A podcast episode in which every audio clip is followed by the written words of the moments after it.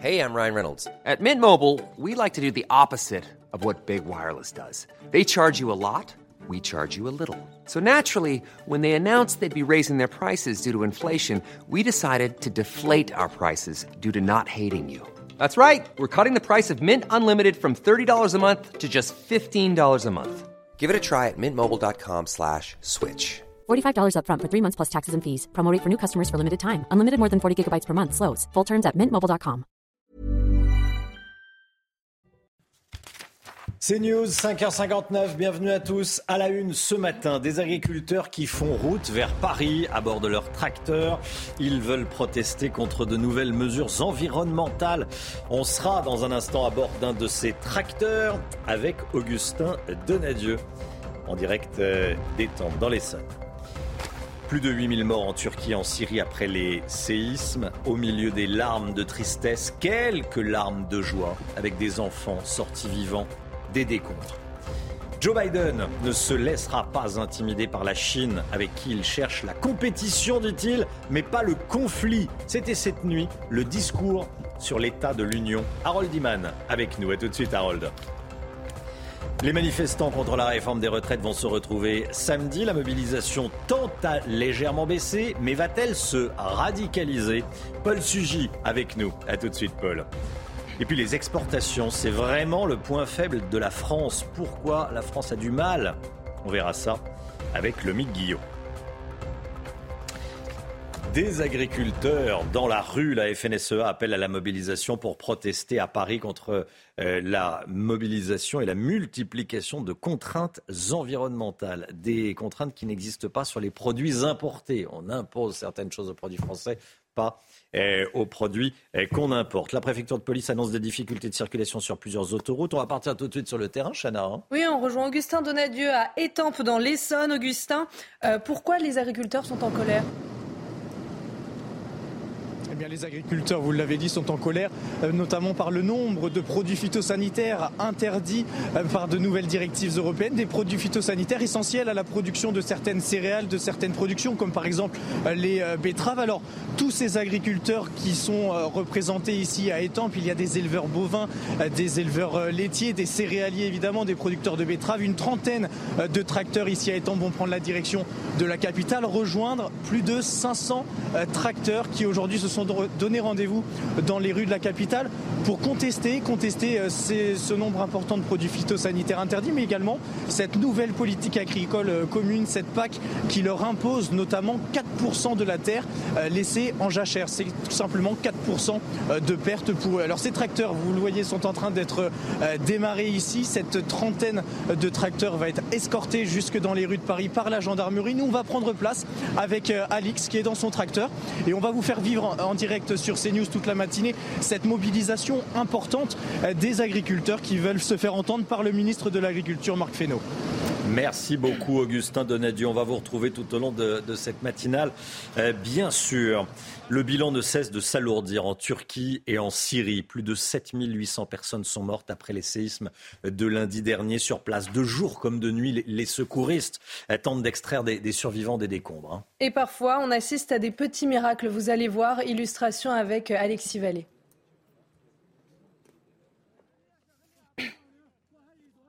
Le cordon ombilical encore visible, c'est un bébé tout juste né qui est sorti des décombres. Placé en couveuse à l'hôpital, ses jours ne sont pas comptés. Sa famille, elle, n'a pas survécu à l'éboulement. En Syrie, les sauveteurs tentent de secourir les enfants encore coincés sous les gravats, retrouvés parfois vivants, parfois sans vie. Il y a maintenant plus de personnes sous les décombres que celles au-dessus. Il y a environ 400 à 500 personnes piégées sous chaque bâtiment effondré, avec seulement 10 personnes essayant de les sortir. Et il n'y a pas de machine. Même constat en Turquie, où les recherches continuent. À ces pertes s'ajoute la colère des habitants. Allez, je suis là. Le président peut faire ce qu'il veut de moi, il peut faire ce qu'il veut de moi. Mais envoyer de l'aide ici, il n'y a pas une seule machine. Hier soir, plusieurs centaines de personnes étaient toujours prises au piège sous les décombres. Voilà, et on sera en direct avec un, des pompiers. Euh, un pompier parti aider les, les Turcs et les Syriens au cours de la matinale. Adrien Quatennens, hué et sifflé euh, cette nuit. Le député La France Insoumise, enfin ex La France Insoumise, a été chahuté hier pendant sa première prise de parole depuis son retour à l'Assemblée nationale. La séance a dû être hmm. suspendue. Je rappelle qu'il a été condamné pour violence conjugale. Tout d'abord, regardez ce qui s'est passé.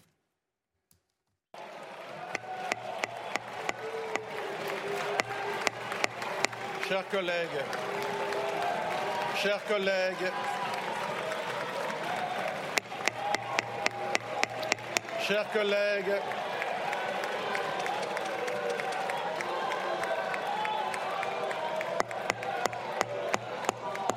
chers collègues, j'ai un rappel au règlement. Chers collègues. Voilà, vous l'avez vu, Adrien Quatennens a, a, été applaudi par plusieurs députés de la NUPES, ce qui a indigné le député Renaissance Pierre Cazeneuve. Écoutez.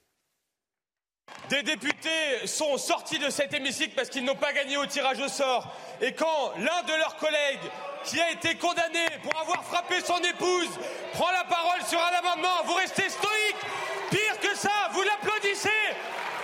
Où on est? C'est scandaleux. C'est une honte. Cap sur samedi prochain. Les syndicats se projettent déjà sur cette nouvelle journée de grève et de manifestation contre la réforme des retraites le 11 février, samedi prochain. Donc, en attendant, ils appellent à multiplier les actions un peu partout en France. Et vous allez voir que les manifestants aussi sont déterminés à poursuivre le mouvement. Vincent Fandège et Simon Guillain. Mobilisation en baisse hier partout en France.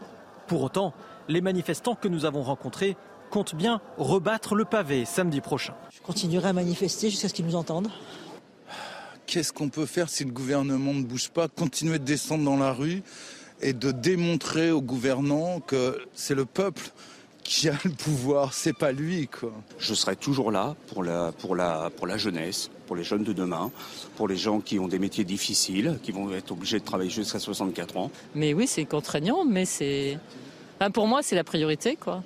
Tous veulent que le gouvernement les entende. Il faudrait qu'effectivement le gouvernement accepte de dialoguer avec nous et euh, comprenne quels sont les problèmes qu'on soulève dans cette réforme. Vous avez des, gens qui vont être obligés de travailler jusqu'à 64 ans pour des métiers pénibles. Tout, n'est pas euh, du tout, du tout euh, acté en l'état. Donc moi, ça me gêne. C'est pas normal. Je pense que l'argent, on peut le, le trouver ailleurs. En attendant samedi, l'intersyndicale appelle à continuer la mobilisation, multiplier les actions ou encore à interpeller les élus.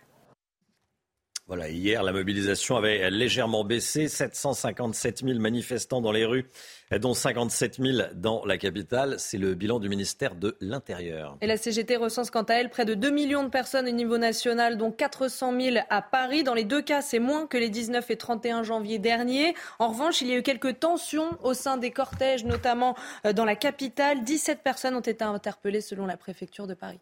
Paul Sugy avec nous. Euh, Paul, où en est-on ce matin Quand la mobilisation commence à baisser dans la rue, le risque, c'est la radicalisation du mouvement. Oui, alors effectivement, il y a le reflux qui amène à, vouloir voir des choses plus offensives. Hein. C'est ce que Philippe Martinez dit quand il appelle à des, à des grèves notamment euh, qui soient plus dures, aller plus loin, plus fortes. Ça, ce sont ses mots. Et le risque aussi, c'est qu'il y a non seulement un reflux des manifestants, mais aussi il y a un éclatement en fait hein, du mouvement. On voit que euh, alors que l'intersyndicale était véritablement leader depuis le début des mobilisations, elle avait même rangé les partis politiques de gauche derrière elle. Là aujourd'hui, c'est plus elle qui a le lead partout. Il y a notamment les universités qui commencent à rentrer dans le mouvement. On a vu depuis quelques jours un certain nombre d'universités, par exemple à Rennes, où c'était le plus euh, euh, violent, bloqué complètement par les étudiants. Là, c'est un mouvement qui devient hors de contrôle. Et donc, ça peut partir dans tous les sens, puisqu'il n'y a plus véritablement un leader qui s'impose. Alors, face à ça, il y a priori trois scénarios possibles, hein, Romain. Il y a celui effectivement de la grève poursuivie de façon générale qui s'installe durablement dans le pays et qui paralyse tout le système. Ça, c'est le scénario de 95. A priori, on n'y va pas. Aujourd'hui, et peut-être c'est aussi la différence par rapport à il y a 25 ans, euh, les grévistes ne sont quasiment plus jamais euh, remboursés lors des accords avec le patronat à la fin d'une grève, euh, lorsqu'ils se remettent au travail. C'est très dissuasif aussi. Et donc, on voit qu'aujourd'hui, les grévistes sont de moins en moins nombreux. Donc, on va probablement pas vers le scénario de 95. Vous avez 2010, vous avez des grosses mobilisation, plusieurs millions de personnes aussi en octobre 2010 face à la réforme des retraites de Wörth. Mais Vous voyez, ça n'a pas pris parce que le mouvement n'est pas allé plus loin que quelques grosses journées dans les rues. Et vous avez un intermédiaire qu'on connaît mieux maintenant avec les Black Blocs, avec les, euh, l'extrême gauche radicalisée, si vous voulez, qui est par exemple les Gilets jaunes en 2018, où là, euh, ça part dans tous les sens, ça devient violent, et c'est pas nécessairement un mouvement comme ça qui peut avoir raison de la détermination du gouvernement, parce qu'à la fin, euh, Emmanuel Macron et Elisabeth Borne peuvent aussi se poser en défenseur de l'ordre. Paul Sugy avec nous ce matin. Merci Paul. Eh, les premières images des débris du ballon espion chinois. Regardez-les, ces images. Elles ont été euh, filmées par les autorités américaines. Les euh, débris ont été récupérés au large des côtes sud-est des États-Unis, à la surface de la mer. Vous voyez notamment la, la toile du ballon sur ces images. hein. Et Washington a été très clair, ces débris ne seront pas rendus à la Chine, ils seront analysés aux États-Unis. Joe Biden a déclaré cette nuit qu'il ne laissera pas, qu'il ne se laissera pas intimider par Pékin en cas de menace. Voilà le discours sur l'état de, de l'Union. On, va y- on va y revenir évidemment. Le sport tout de suite. On va partir à la montagne. Votre programme avec les déménageurs bretons, des déménagements d'exception. On dit chapeau les bretons. Information sur déménageurs-bretons.fr. Le sacre en ski alpin d'Alexis Pinturo au championnat du monde de ski à, Courchevel. Le Français a remporté hier le combiné et décroche sa sixième médaille individuelle aux mondiaux. C'est la première médaille pour l'équipe de France dans ces championnats à, à domicile. Le skieur de 31 ans triomphe chez lui dans la station où il a en partie grandi. Euh, Depuis deux ans, le Savoyard n'avait rien gagné. C'est donc un soulagement et une victoire que l'athlète attendait depuis longtemps. Depuis un an, moi je pense qu'une seule chose, c'est au championnat du monde à la maison, euh, à Courchevel. Un titre, euh, peu importe la discipline, est toujours quelque chose d'extraordinaire. En plus, c'est toujours une belle bagarre avec Marco. Euh, Il y a, deux ans, je perds mon titre pour quelques centièmes. Là, je le récupère pour un dixième. Donc voilà, c'est extrêmement serré entre nous deux. Il y a une belle bagarre et, et je pense que ça nous galvanise aussi, lui comme moi. Voilà, Pinturo superstar à la maison, hein, c'est le skieur de Courchevel. Et puis du foot avec le choc de la Coupe de France, avec la rencontre PSG-OM. Et ce soir, pour les huitièmes de finale, les Marseillais accueillent au Vélodrome le club parisien et Kylian Mbappé sera absent pour cette rencontre à cause d'une blessure. Une bonne nouvelle pour l'Olympique de Marseille. Et puis, autre match important de la journée, Lyon accueillera Lille et Reims, invaincu en 2023, se déplace au stadium de Toulouse. C'était votre programme avec les déménageurs bretons, des déménagements d'exception. On dit chapeau les bretons. Information sur déménageurs-bretons.fr. CNews, il est 6h11. Restez bien avec nous. Merci d'avoir choisi CNews pour démarrer cette journée. Joe Biden en mission reconquête au Congrès. Il a prononcé le discours sur l'état de l'Union. Il a parlé de la Chine. On verra ça avec vous euh, dans un instant. Harold Iman, à tout de suite. CNews, il est 6h14. On va euh, décrypter le discours sur l'état de l'Union du président Biden dans un instant. Il a parlé de la Chine. Euh, dans un instant. Mais tout d'abord, le point info avec Chanel Housteau. La grève à la SNCF se poursuit ce matin. Attention aux perturbations dans les transports en commun. Deux TGV Inouï et Ouigo sur trois seront en circulation en moyenne sur tout le territoire. Un TER sur deux et un intercité sur deux. Le scandale sanitaire des pizzas Buitoni, le tribunal judiciaire de Nanterre va examiner en mai prochain une demande d'indemnisation adressée au groupe Nestlé, une indemnisation de 250 millions d'euros. Le groupe est assigné pour faute lourde par 55 victimes contaminées par la bactérie E. coli après avoir mangé des pizzas de la gamme Fresh Up. Le procès de l'incendiaire de la rue Erlanger se poursuit. Les médecins légistes sont attendus à la barre aujourd'hui. Hier, c'est la famille de l'accusé qui été entendue. Et Sia Boularès est jugée aux assises de Paris pour avoir mis le feu à son immeuble. La femme de 44 ans a reconnu être responsable de ce drame qui avait entraîné la mort de 10 personnes en 2019. Joe Biden en mission reconquête au Congrès, alors que Donald Trump est déjà en campagne. Le président des États-Unis, qui envisage de se représenter l'année prochaine, a pris la parole cette nuit lors du traditionnel discours sur l'état de l'Union. Harold Iman avec nous. Bonjour Harold. Déjà, euh, quand on dit Joe Biden en mission reconquête au Congrès, reconquête de qui? Euh, reconquête de, des sondages. Euh, il est à 45%. Les gens ont assez bien reçu son discours, à peu près 72% d'avis favorables. Et la majorité est si faible chez les républicains qu'il y a une chance de re-renverser tout cela dans deux ans. Alors, sur le plan international, il a été ferme hein, sur la question de la Chine. hein. Ah oui, oui, oui, c'est un peu le centre de ce qu'il a dit. Et lui-même dit qu'il a dit au président Xi Jinping que nous recherchons la compétition, mais pas le conflit. Donc voilà. Bras de fer, mais euh, pas de, de coup de canif. Euh, la Chine veut dominer l'avenir, dit-il. Eh bien non, selon lui, Biden, les forces armées américaines se modernisent. Regardez Taïwan. Mais attention, si la Chine et ça, je cite directement, menace la souveraineté américaine, nous protégerons notre pays et nous l'avons fait. Eh bien, on parle du ballon. Oui, oui, oui. Qui a été euh, c'est pas la guerre, c'est pas la guerre. Non. Vous voulez pas le conflit, mais c'est une sacrée compétition. C'est une montée en tension. Oui, bien sûr. Et c'est sa façon hmm. un peu plus polie que celle de Donald Trump de faire face à la Chine, mais en fait, il y a une continuité entre les deux administrations. Concernant la politique intérieure, les États-Unis, Joe Biden veut sauver la classe moyenne américaine. Hein. Oui, il a dit qu'elle a été évidée, donc il faut la reconstituer car c'est la colonne vertébrale du pays. Et donc il a des idées. Il veut sauver les pensions fédérales. C'est toutes sortes d'aides en fait qu'il a en tête. Sauver l'assurance maladie des retraités. Et même là, les républicains applaudissent. Euh, il veut, il remarque que les Américains sont pessimistes par rapport à l'économie.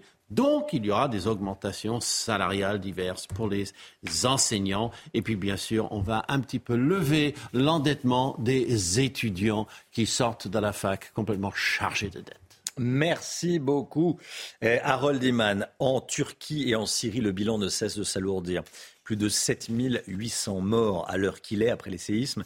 L'aide internationale commence à arriver. Hein. Oui, au total, 45 pays ont proposé leur aide, parmi eux la France. 139 secouristes de la sécurité civile sont attendus en Turquie et les premiers sont arrivés dès hier. Maëva Lamy. Alors qu'ils posent le pied sur le sol turc, les hommes de la sécurité civile ont un air grave. La mission qui les attend est très périlleuse. Alors avant toute opération, il faut rappeler les consignes de sécurité. Un sapeur-sauveteur isolé est un sapeur-sauveteur en danger. Au même moment, une cargaison colossale remplie d'équipements est déchargée de l'avion. Des moyens matériels, humains, pour venir en aide aux victimes du séisme. Exprimons toute notre compassion au peuple turc, à tous les Turcs que nous allons rencontrer, leur dire comme euh, nous sommes, comme eux, atterrés par ce terrible désastre. Pas une minute à perdre. En coordination avec les secours des autres pays, ils vont pouvoir démarrer leur mission. Une première zone avait été envisagée, puis une deuxième. Là, on nous parle d'une troisième qui devrait être accessible par voie routière à deux heures de route d'ici.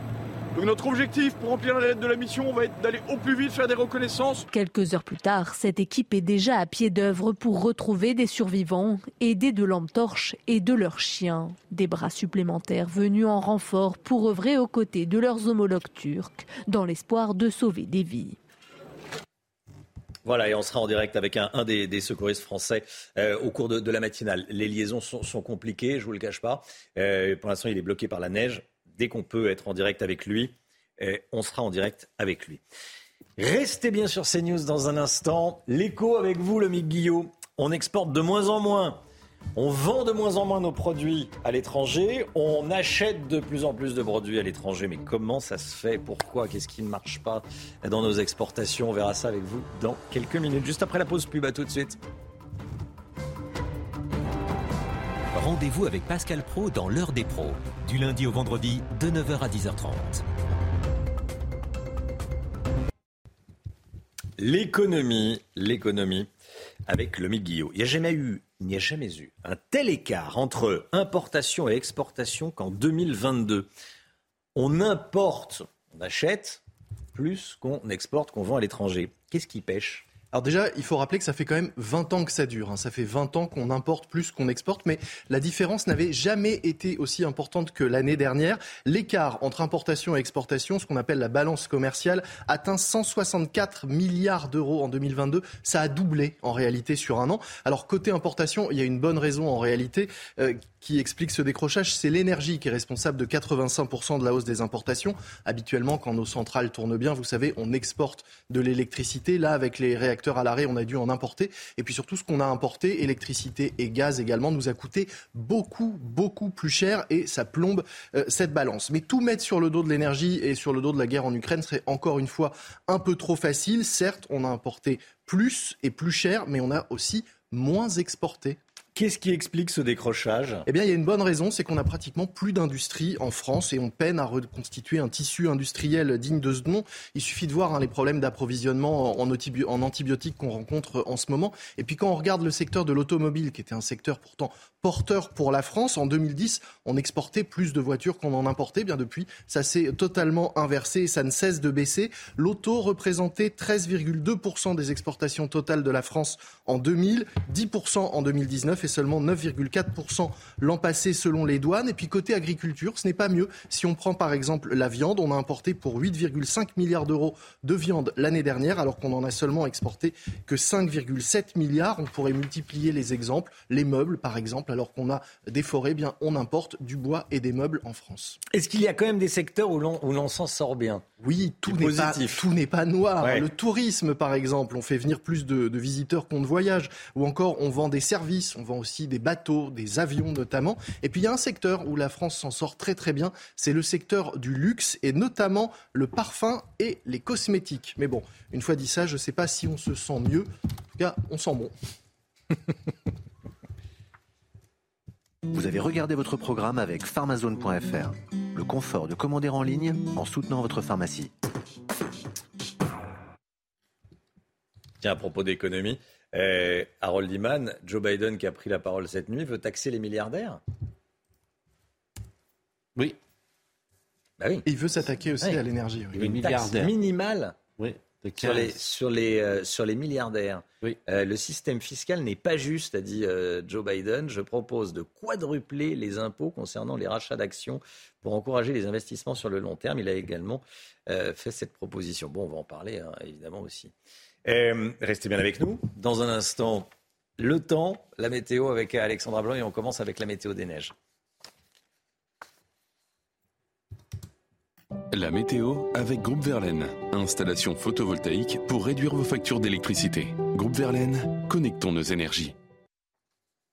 Alexandra Blanc, il fait froid aujourd'hui. Hein oui, des températures qui sont hivernales en cette journée de mercredi. Regardez, localement jusqu'à moins 7 degrés à Charolles dans le département de la Saône-et-Loire, localement moins 5 degrés à Orval dans le Cher ou encore moins 4 degrés à Périgueux en Dordogne. Ces températures qui vont rester bien froides ce matin. On retrouve quelques gelées parce que le ciel est dégagé sur 80% du territoire, notamment euh, sur le nord du pays avec un ciel dégagé. Vous le savez, les températures ont tendance à baisser, donc le froid se maintient ce matin. Alors aujourd'hui, Aujourd'hui, dégradation attendue autour du golfe du Lion, principalement entre les Cévennes et le Languedoc-Roussillon. On a un flux d'est et donc conséquence, on a une dépression qui nous arrive des Balkans. Donc un temps assez mitigé autour du golfe du Lion ainsi que du côté de la Corse avec beaucoup de vent. Le vent qui va souffler bien fort une nouvelle fois entre la Corse et euh, la région PACA sur les régions du nord du grand beau temps avec néanmoins un petit peu de brouillard ce matin sur le nord-ouest. Dans l'après-midi, soleil sur le nord, soleil également sur la Bourgogne, la Franche-Comté ou encore en allant euh, vers le sud-est. En revanche, on va retrouver un temps assez mitigé euh, sur le Roussillon, avec attention à un risque d'avalanche particulièrement fort euh, sur les Pyrénées-Orientales. Donc attention, il sera de 4 sur 5. Donc vraiment, si vous êtes à la montagne, soyez bien prudents. Vent également assez fort autour du golfe du Lion et de la neige, notamment au-delà de 500-600 mètres d'altitude euh, sur les Pyrénées. Les températures, températures hivernales ce matin, je vous le disais, moins 2, moins 3, moins 4 degrés sur les régions centrales, seulement un petit degré à Paris ou encore 0 degré à Bordeaux. Et dans l'après-midi, eh bien, regardez ces températures, températures qui restent tout juste conformes au normal de saison. On est bien loin de la douceur de la semaine dernière, 6 degrés à Paris, 7 degrés en moyenne à La Rochelle ou encore du côté de Clermont-Ferrand. Vous aurez tout de même 12 degrés à Nice ou encore à Ajaccio et localement 8 degrés euh, du côté de Lyon. Ce sont des températures conformes donc au normal de saison. Et puis le soleil, je vous en parlais, il a déjà brillé hier euh, sur le bassin parisien. Ce sera le cas également aujourd'hui avec un ciel dégagé attendu, 8 degrés et donc ces températures qui restent hivernales le temps reste sec. Il fait beau sur le nord, mais il fait un petit peu plus frais par rapport aux jours précédents. Vous avez regardé la météo avec Groupe Verlaine. Isolation thermique par l'extérieur avec aide de l'État. Groupe Verlaine, connectons nos énergies. CNews, il est 6h28, bientôt 6h30. Merci d'être avec nous. Merci d'avoir choisi CNews pour démarrer cette journée à la une cette histoire. Une femme tend un piège au voleur de son vélo. Elle a repéré son deux roues sur le bon coin et a donné rendez-vous au voleur et à la police. Vous allez voir.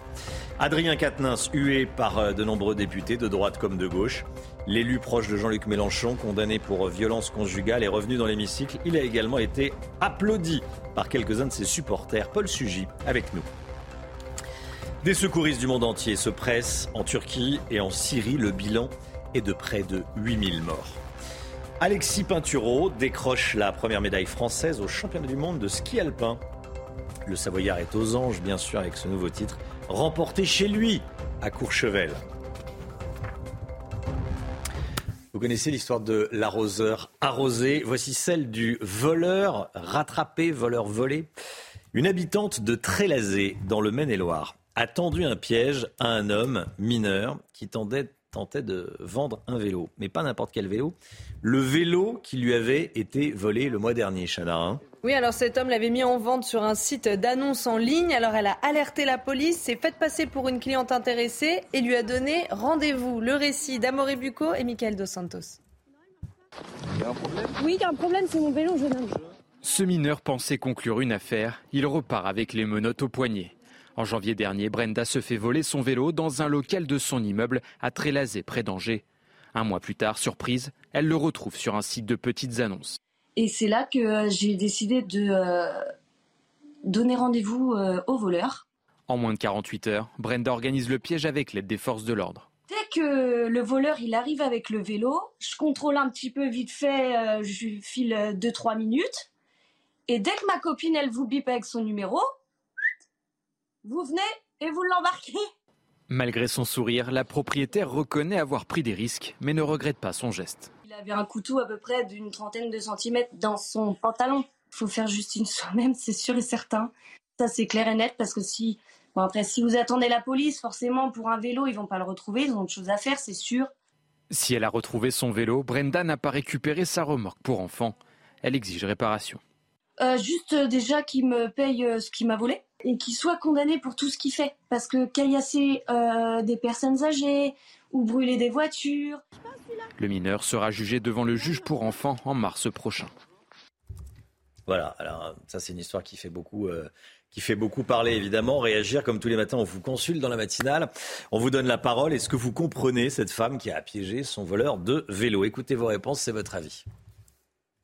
Si j'avais pu retrouver mon vélo et piéger le mec, bah bien sûr, je l'aurais fait.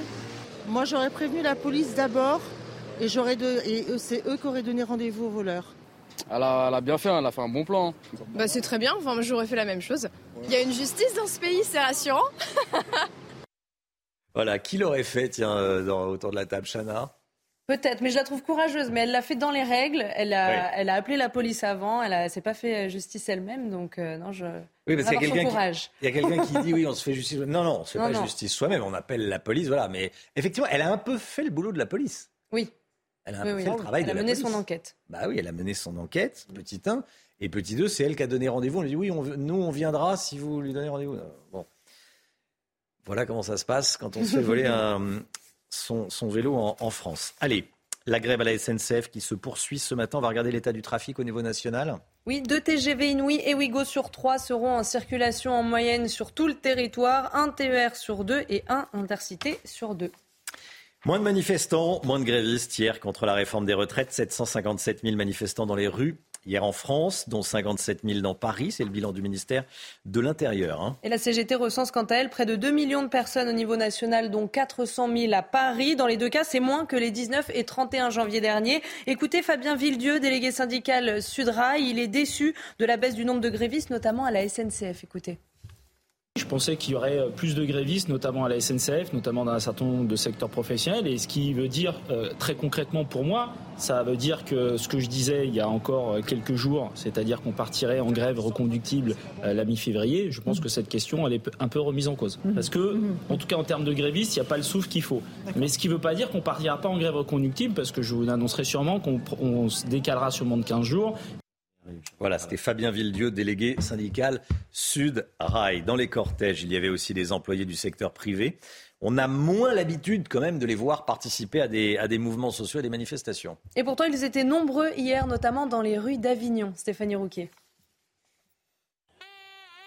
Dans le cortège avignonnais, de nombreux salariés du privé et même des artisans ont battu le pavé. Michael est chauffeur routier et pour lui, impossible d'imaginer travailler jusqu'à 64 ans. Je pense pas, je, suis déjà, je peux déjà plus marcher, euh, c'est compliqué quoi. Vous savez, on, croit toujours que le métier c'est conduire, conduire, mais non, le fait de monter et descendre du camion, tout le temps, la manutention. Laurent est artisan chauffagiste. C'est la troisième fois qu'il manifeste contre cette réforme des retraites avec ses salariés. Euh, je les paye à venir s'ils le souhaitent, évidemment. C'est un manque à gagner, mais je suis vraiment euh, opposé à, tout ce qui se passe aujourd'hui. J'en ai marre. Euh, ma compagne est enseignante et je ne suis pas d'accord pour travailler autant. Et même si moi, en tant qu'artisan, je n'aurais pas forcément une retraite comme tout le monde, on va dire, je suis contre, je veux, je veux, m'opposer. Là, je suis vraiment, j'en ai marre. Après la mobilisation, Laurent est retourné travailler sur un chantier. Samedi prochain, il sera de nouveau présent dans le cortège. Le bilan ne cesse de s'alourdir en Turquie, en Syrie. Plus de 7800 personnes sont mortes après les, séismes de lundi dernier. Sur place, de jour comme de nuit, les, secouristes arrivent, tentent de sauver quelques personnes. Et au milieu euh, de, de ces scènes de chaos, euh, de ces décombres, on assiste parfois à des petits miracles. Oui, regardez cette mm. image. En Syrie, une nouveau-née a été extirpée saine et sauve. Elle était encore reliée à sa mère par le cordon ombilical. Sa mère qui lui a donné la vie avant de mourir, puisque ses parents ainsi que ses quatre frères et sœurs ont été euh, retrouvés morts sous les gravats d'un immeuble. Ce bébé que vous voyez sur ces images pèse 3 kilos. Il est né à terme et son état est actuellement stable. Les dégâts matériels sont également considérables. On fait le point deux jours après les séismes avec Alexis Vallée.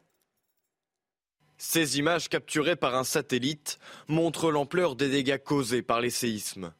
En Turquie comme en Syrie, plusieurs grandes villes ont été touchées comme Gaziantep, où des immeubles et des hôpitaux publics se sont écroulés. Depuis lundi, les secours travaillent jour et nuit, mais le mauvais temps complique leurs tâches et les rescapés grelottent sous des tentes ou se réchauffent autour de bras zéro improvisés. La gravité de la catastrophe du tremblement de terre et ses effets nous oblige à prendre des mesures extraordinaires. Nous déclarons dix provinces où le tremblement de terre a eu lieu comme zone de désastre affectant la vie générale. La communauté internationale s'est mobilisée pour apporter de l'aide humanitaire. Les premières équipes sont arrivées hier en Turquie, dont la sécurité civile française, pour soutenir les secours débordés. À l'aide de chiens, il tente difficilement de retrouver des survivants. Je vais faire le tour euh, complet du décombre et euh, après on verra s'il prend une odeur, s'il prend une effluve ou pas. Selon l'Organisation mondiale de la santé, 23 millions de personnes sont potentiellement exposées, dont près de 5 millions sont vulnérables. Voilà, et puis en Turquie, certains, euh, certains habitants protestent, sont furieux. Pourquoi? Parce que en 1999, il y a eu un gros, un gros séisme et les autorités turques ont créé une taxe bon, qui a rapporté euh, près de 5 milliards de dollars depuis. Ils se demandent où est passé l'argent, où est passée la taxe séisme? La colère qui, euh, monte. Et puis, euh, tiens, on vous montre les premiers timbres à l'effigie de Charles III, Chana. Ils ont été dévoilés cette nuit par le groupe postal britannique Royal Mail et seront mis en vente début avril. L'entreprise a précisé que le visuel a été approuvé par le roi himself. C'est une version adaptée du portrait choisi pour la monnaie britannique. Allez, le sport avec euh, Alexis Pinturo, sacré au championnat du monde de Courchevel chez lui. Votre programme avec les déménageurs bretons, des déménagements d'exception. On dit chapeau les bretons. Information sur déménageurs-bretons.fr. Le Français qui a remporté hier le combiné qui décroche sa sixième médaille individuelle aux mondiaux à Courchevel. Et c'est la première médaille pour l'équipe de France dans ces championnats à domicile. Le skieur de 31 ans triomphe chez lui dans la station. Il a en partie grandi. Depuis deux ans, le Savoyard n'avait rien gagné. C'est donc un soulagement et une victoire que l'athlète attendait depuis longtemps. Écoutez. Depuis un an, moi je pense qu'une seule chose, c'est au championnat du monde à la maison, euh, à Courchevel. Un titre, euh, peu importe la discipline, est toujours quelque chose d'extraordinaire. En plus, c'est toujours une belle bagarre avec Marco. Euh, il, y a, deux ans, je perds mon titre pour quelques centièmes. Là, je le récupère pour un dixième. Donc voilà, c'est extrêmement serré entre nous deux. Il y a une belle bagarre et, et je pense que ça nous galvanise aussi, lui comme moi. Voilà, et puis le choc de la Coupe de France avec PSG-OM aujourd'hui. Et ce soir, pour les huitièmes de finale, les Marseillais accueillent au Vélodrome le club parisien. Kylian Mbappé sera absent pour cette rencontre à cause d'une blessure. Une euh, bonne nouvelle pour l'Olympique de Marseille. Et puis, autre match important de la journée, Lyon accueillera Lille et Reims, invaincu cette année, se déplace au stadium de Toulouse. C'était votre programme avec les déménageurs bretons, des déménagements d'exception. On dit chapeau les bretons. Information sur déménageurs-bretons.fr. C'est News, il est 8h39. Restez bien avec nous dans un instant. On sera en direct avec euh, une agricultrice en colère. Les agriculteurs qui euh, manifestent aujourd'hui, ils sont à bord de leur tracteur. Ils se dirigent vers la capitale pour bloquer des rues. Euh, ils sont en colère contre certaines normes environnementales. Vous allez voir, à tout de suite. C'est News, 6h42. On sera en direct dans quelques instants avec une agricultrice à bord de son tracteur qui se dirige vers Paris. Colère des agriculteurs aujourd'hui. Tout d'abord le point info avec Chanel Housteau. Joe Biden en mission reconquête au Congrès alors que Donald Trump est déjà en campagne. Le président américain qui envisage de se représenter l'année prochaine a pris la parole cette nuit lors du traditionnel discours sur l'état d'union. Sur le plan international, il s'est montré ferme face à la Chine. Joe Biden a assuré que les États-Unis ne se laisseront pas intimider par Pékin suite au ballon espion chinois. Et justement, les premières images des débris du ballon espion chinois ont été euh, dévoilées. Ils ont été récupérés par les autorités américaines au large des côtes sud-est des États-Unis à la surface de la mer. Vous voyez notamment la toile du ballon sur ces images. Et Washington a été très clair, ces débris ne seront pas rendus à la Chine, ils seront bien analysés aux États-Unis. Et puis cette information de la matinée, on vient d'apprendre que LeBron James est officiellement le meilleur marqueur de l'histoire de la NBA. La superstar des Lakers a dépassé ce matin le record des 38 387 points en saison régulière, grâce notamment aux 36 points qu'il vient d'inscrire à Los Angeles contre Oklahoma City. Ce record était jusqu'à présent détenu par le légendaire Karim Abdul-Jabbar. Alix Heurtaud est en direct avec nous, agricultrice. Bonjour Alix Heurtaud, merci d'être euh, en direct avec nous depuis euh, votre tracteur. Est-ce que Alix Heurtaud est avec nous? Oui, tout à fait. Bonjour, à tous. Merci d'être euh, en direct. Les agriculteurs mobilisés à Paris. Voilà, vous êtes dans votre, votre cabine et vous roulez direction la capitale. Vous trouvez où exactement? Là, vous êtes dans le sud de Paris? Oui, c'est ça. Je me trouve aux alentours de Bretigny, Arpajon. D'accord, dans, les Saônes, euh, on est sur la Nationale 20. Vous êtes présidente des jeunes agriculteurs. Oui, c'est ça, en Ile-de-France, ouais. En Ile-de-France. Euh, expliquez-nous, pourquoi est-ce que vous êtes mobilisés aujourd'hui? Euh, Qu'est-ce qui coince? Pourquoi est-ce que vous et les autres agriculteurs êtes en colère? En fait, du coup, on monte à Paris aujourd'hui euh, pour, euh, pour se mobiliser, pour montrer que le monde paysan est, présent euh, en gros en France. et pour montrer que, en fait, là, en ce moment, on nous supprime beaucoup de moyens de production. C'est-à-dire que, en fait, on nous supprime dans un premier temps, pas mal de, produits phytosanitaires qui permettent de protéger nos cultures et d'avoir des, rendements qui sont assez conséquents pour nourrir la France mais également en fait pour euh, pour expliquer que en fait la nouvelle PAC qui nous euh,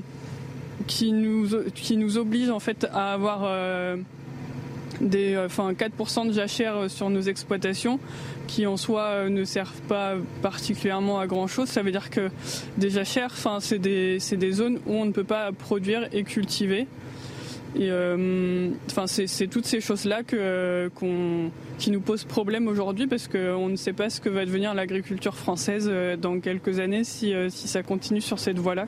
En tant que présidente des jeunes agriculteurs d'Île-de-France, aujourd'hui, vous n'avez pas le droit d'épandre des pesticides à moins de 5 mètres d'une habitation. Ça aussi, c'est une contrainte qui vous gêne ou pas? Oui, tout à fait, parce que du coup, ça fait que ce sont des zones qui, euh, qui ne sont pas cultivées, mais, euh, mais qu'on paye quand même également, parce que nous sommes, enfin, nous sommes en, souvent en location sur nos terres. Donc, euh, on n'a pas de rentrée d'argent sur ces, sur ces, sur ces terres-là. Et, et, en fait, rien ne prouve que, qu'il y ait. Enfin, on est suffisamment équipé en fait avec nos, outils de pulvérisation pour ne pas que ça épande, enfin que ça épande au bon endroit et pas n'importe où. Donc on comprend pas trop ces, ces problématiques là. Vous vous dites, on peut avoir un, un, épandage ultra précis et on peut se rapprocher des habitations sans que ce soit dangereux pour les habitants, c'est ça hein? Tout à fait, tout à fait. Bon, vous êtes également impacté par les hausses de prix des matières premières. Euh, là aussi, c'est une, autre source de difficulté.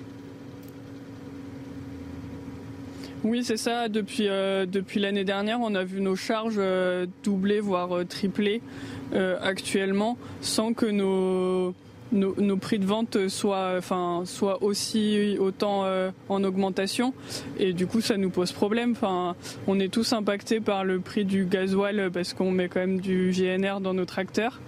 Et puis, on a nos matières premières qui sont, euh, enfin, les engrais qui ont euh, même pas triplé, mais enfin, c'était multiplié par 10. Et, et c'est l'engrais qui nous permet de produire beaucoup plus, enfin, de mieux cultiver, quoi. Merci beaucoup, Alex Sorto. Merci. Vous pensez euh, arriver vers quelle heure à Paris? À ce rythme, il euh, y, a encore deux bonnes heures de, de, route.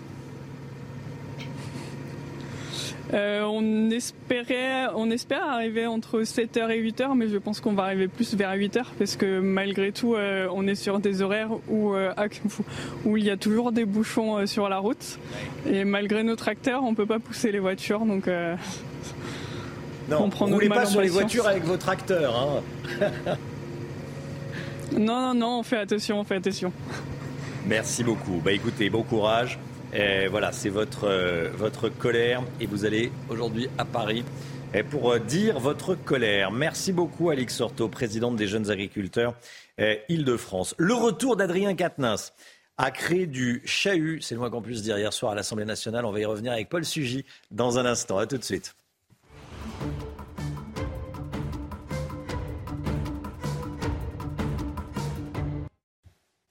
C'est News, 6h52, le retour d'Adrien Quatennens qui a créé du chahut, pour rester poli. Hier soir à l'Assemblée nationale, il a voulu prendre la parole pour la première fois depuis sa condamnation pour violence conjugale. Déjà, regardez, pour avoir une idée de comment ça s'est passé, regardez.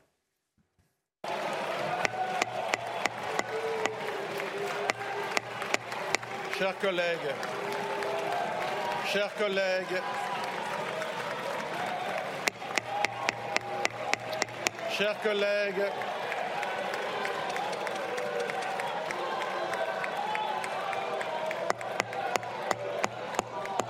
chers collègues, j'ai un rappel au règlement.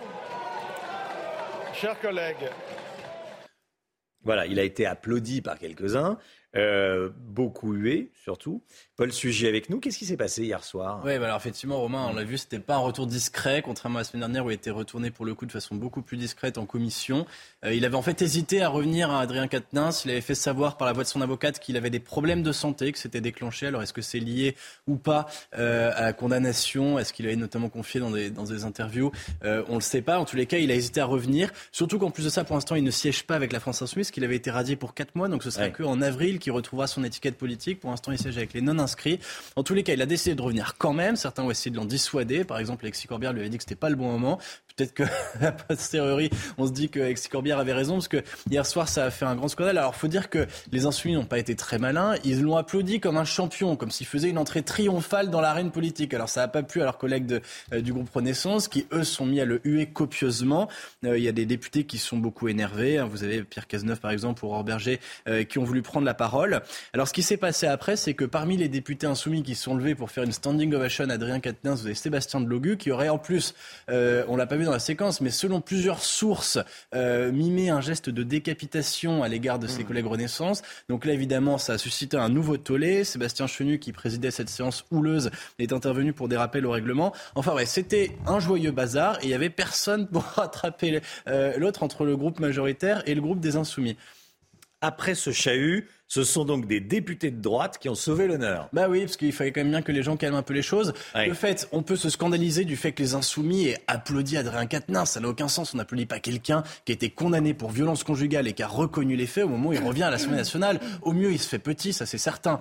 En revanche, le huer copieusement, c'est pas beaucoup plus constructif. Hein. C'est ce qu'ont essayé de dire notamment Benjamin Saint-Utile ou euh, Emmanuel Ménard. Ils ont au fond, euh, la République, c'est pas ni oubli ni pardon. Ce député a payé euh, pour sa faute, il a été condamné. Maintenant, Maintenant, il revient faire son travail, ça le regarde, et c'est pas en huant non plus un, député qui revient après sa condamnation qu'on fait avancer les choses. Bon, on espère que c'était la dernière fois, mais effectivement, cette affaire Katnins ne finit pas d'en faire parler, y compris sur les bancs de l'Assemblée.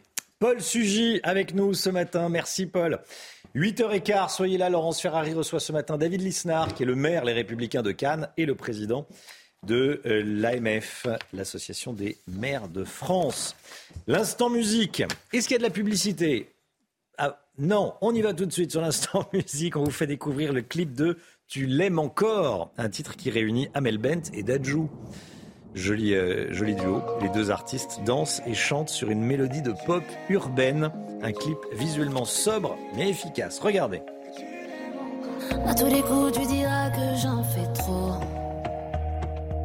Mélancolie sur ton visage, c'est pour de faux joli mot ne retient pas mon attention.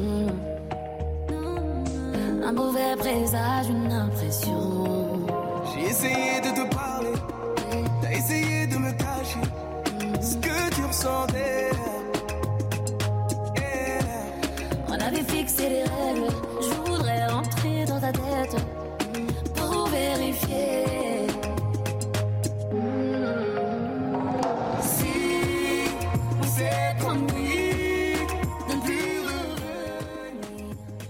6h56. Merci d'être avec nous. Dès le début du journal de, 8h, on parlera évidemment de la Turquie. Euh, Turquie et Syrie. Le bilan a dépassé les 8000 morts il y a quelques instants. 8300 morts officiellement.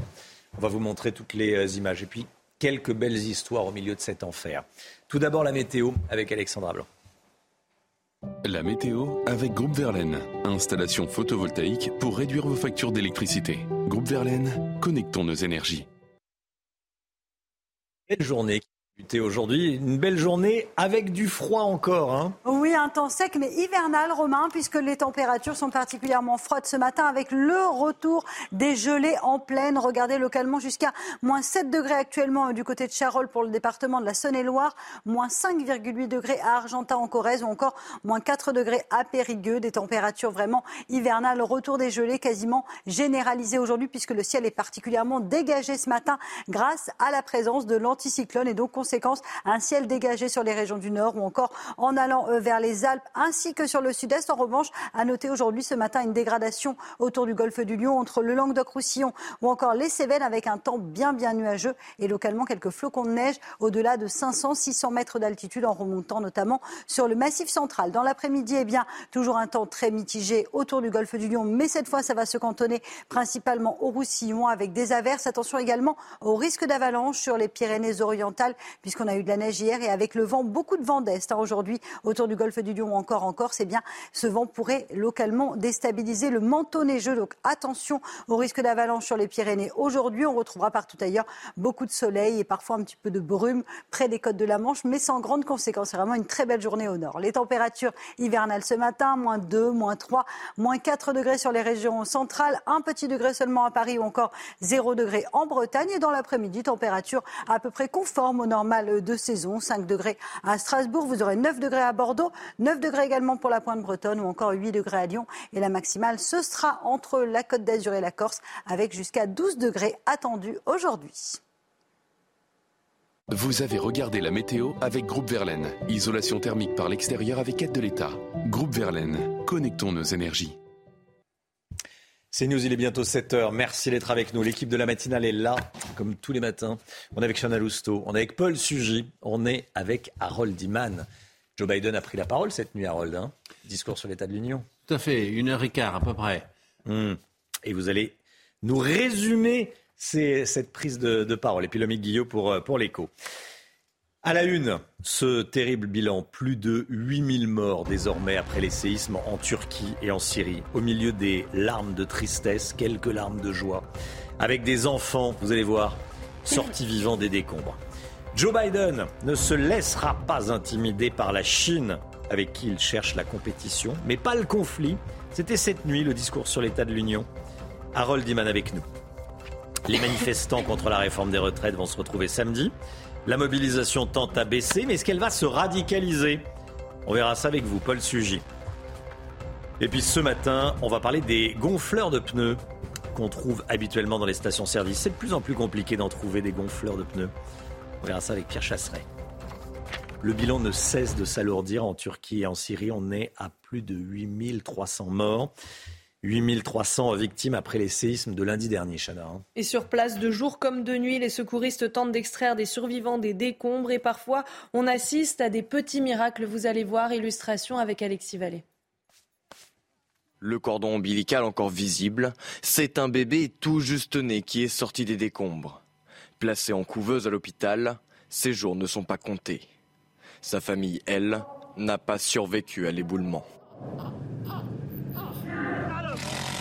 Les secours syriens vont même jusqu'à utiliser un marteau-piqueur pour sortir une petite fille. Parfois la vie triomphe, parfois la mort détruit. Il y a maintenant plus de personnes sous les décombres que celles au-dessus. Il y a environ 400 à 500 personnes piégées sous chaque bâtiment effondré, avec seulement 10 personnes essayant de les sortir. Et il n'y a pas de machine. Même drame en Turquie, de ce petit garçon, seule sa photo trône sur les débris. À ces pertes s'ajoute la colère des habitants. Allez, je suis là. Le président peut faire ce qu'il veut de moi, il peut faire ce qu'il veut de moi. Mais envoyer de l'aide ici, il n'y a pas une seule machine. Hier soir, plusieurs centaines de personnes étaient toujours prises au piège sous les décombres. Cap sur samedi prochain. Désormais, les syndicats se projettent déjà sur cette nouvelle journée de grève du 11 février. Journée de grève et de manifestation contre la réforme des retraites. En attendant, les syndicats appellent à multiplier, à multiplier les actions un petit peu partout en France. Et vous allez voir que les manifestants aussi sont déterminés à poursuivre le mouvement. Vincent Fandège et Simon Guillain. Mobilisation en baisse hier partout en France. Pour autant, les manifestants que nous avons rencontrés compte bien rebattre le pavé samedi prochain. Je continuerai à manifester jusqu'à ce qu'ils nous entendent. Qu'est-ce qu'on peut faire si le gouvernement ne bouge pas? Continuer de descendre dans la rue et de démontrer aux gouvernants que c'est le peuple qui a le pouvoir, c'est pas lui quoi. Je serai toujours là pour la, pour, la, pour la jeunesse, pour les jeunes de demain, pour les gens qui ont des métiers difficiles, qui vont être obligés de travailler jusqu'à 64 ans. Mais oui, c'est contraignant, mais c'est. pour moi, c'est la priorité, quoi. Tous veulent que le gouvernement les entende. Il faudrait qu'effectivement le gouvernement accepte de dialoguer avec nous et euh, comprenne quels sont les problèmes qu'on soulève dans cette réforme. Vous avez des, gens qui vont être obligés de travailler jusqu'à 64 ans pour des métiers pénibles. Tout, n'est pas euh, du tout, du tout euh, acté en l'état. Donc moi, ça me gêne. C'est pas normal. Je pense que l'argent, on peut le, le trouver ailleurs. En attendant samedi, l'intersyndicale appelle à continuer la mobilisation, multiplier les actions ou encore à interpeller les élus. Moins de manifestants et moins de grévistes contre la réforme. 757 000 manifestants dans les rues euh, hier en France, dont 57 000 dans la capitale. C'est le bilan du, du ministère de l'Intérieur. Hein. Et la CGT recense quant à elle près de 2 millions de personnes au niveau national, dont 400 000 à Paris. Dans les deux cas, c'est moins que les 19 et 31 janvier dernier. En revanche, il y a eu quelques tensions au sein des cortèges, notamment à Paris. 17 personnes ont été interpellées selon la préfecture de police. Paul Sugy, on en est où maintenant quand la mobilisation baisse Le risque, c'est la radicalisation. Hein. Oui, bah, effectivement, Romain, simplement parce que de toute façon, vous allez avoir dans les cortèges euh, les plus déterminés qui vont rester. Euh, c'était une formidable mobilisation, hein, 2 millions de personnes, c'était considérable. Mais évidemment, ça a englobé des gens, si vous voulez, qui étaient dans un degré divers d'opposition à la réforme. Il y avait déjà des éléments violents, des black blocs, les services les avaient repérés. Il y en a eu quelques-uns qui ont commencé à connaître des exactions sur les fins de cortège, mais ça a été contenu parce que jusqu'ici, la foule était suffisamment nombreuse pour empêcher aussi ces débordements. Là, eh bien, si les manifestations s'étiolent, le risque, c'est que ces débordements soient beaucoup plus présent, que les semeurs de chaos eh bien, en, fassent leur beurre. Vous avez aussi un mouvement qui échappe finalement à ce premier leader, qui devient de plus en plus éclaté. Vous avez par exemple, autour notamment de Louis Boyard, dans les universités maintenant, un mouvement de plus en plus autogéré, donc par définition assez incontrôlable qui est en train de se mettre en place. Et donc effectivement, l'un des scénarios possibles, comme ça s'est passé sur les Gilets jaunes, sur les manifestations tardives de l'automne et de l'hiver 2017, 2018, pardon, comme ça s'est fait aussi dans d'autres récentes, dans les cortèges syndicaux du 1er mai, eh bien, c'est que si les leaders naturels de la contestation sont moins écoutés, ceux qui vont prendre le relais sont des personnes euh, qui visent, eux, euh, à mettre le, le, bazar dans les rues, euh, si ce n'est plus. Alors, c'est pas forcément quelque chose qui va nuire à l'exécutif. Hein. Ça peut être une stratégie. Emmanuel Macron euh, l'a beaucoup utilisé jusqu'ici, de se poser comme le défenseur de l'ordre. Euh, et bien finalement, si la manifestation euh, accouche au fond d'une cacophonie et d'une vraie pagaille dans les rues de France, Emmanuel Macron et Elisabeth Borne sauront aussi en tirer leur épingle du jeu. Merci beaucoup, Paul Sugy. Les premières images des débris du ballon espion chinois. Ils ont été récupérés par les autorités américaines au large de la côte sud-est des, États-Unis, à la surface de la mer. Hein. on les voit, ces images. Oui, vous voyez notamment la toile du ballon et Washington a été très clair. Ces débris ne seront pas rendus à la Chine, ils seront analysés aux États-Unis.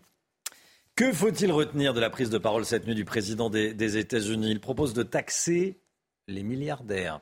Euh, c'est ce que vous allez nous dire. Il parle également de la Chine, bien sûr. Bon, ça sera juste après, euh, juste après le sport on va partir à la montagne, retrouver Alexis Pinturo, championnat du monde de Courchevel. À tout de suite. Votre programme avec les déménageurs bretons, des déménagements d'exception. On dit chapeau les bretons. Information sur déménageurs-bretons.fr. Sacré Alexis. Hein. Oui, le Français a remporté hier le combiné et décroche sa sixième médaille individuelle aux mondiaux. C'est la première médaille pour l'équipe de France dans ses championnats à domicile. Le skieur de 31 ans triomphe chez lui, dans la station où il a en partie grandi. Depuis deux ans, le Savoyard n'avait rien gagné. C'est donc un soulagement et une victoire que l'athlète attendait depuis longtemps. Écoutez.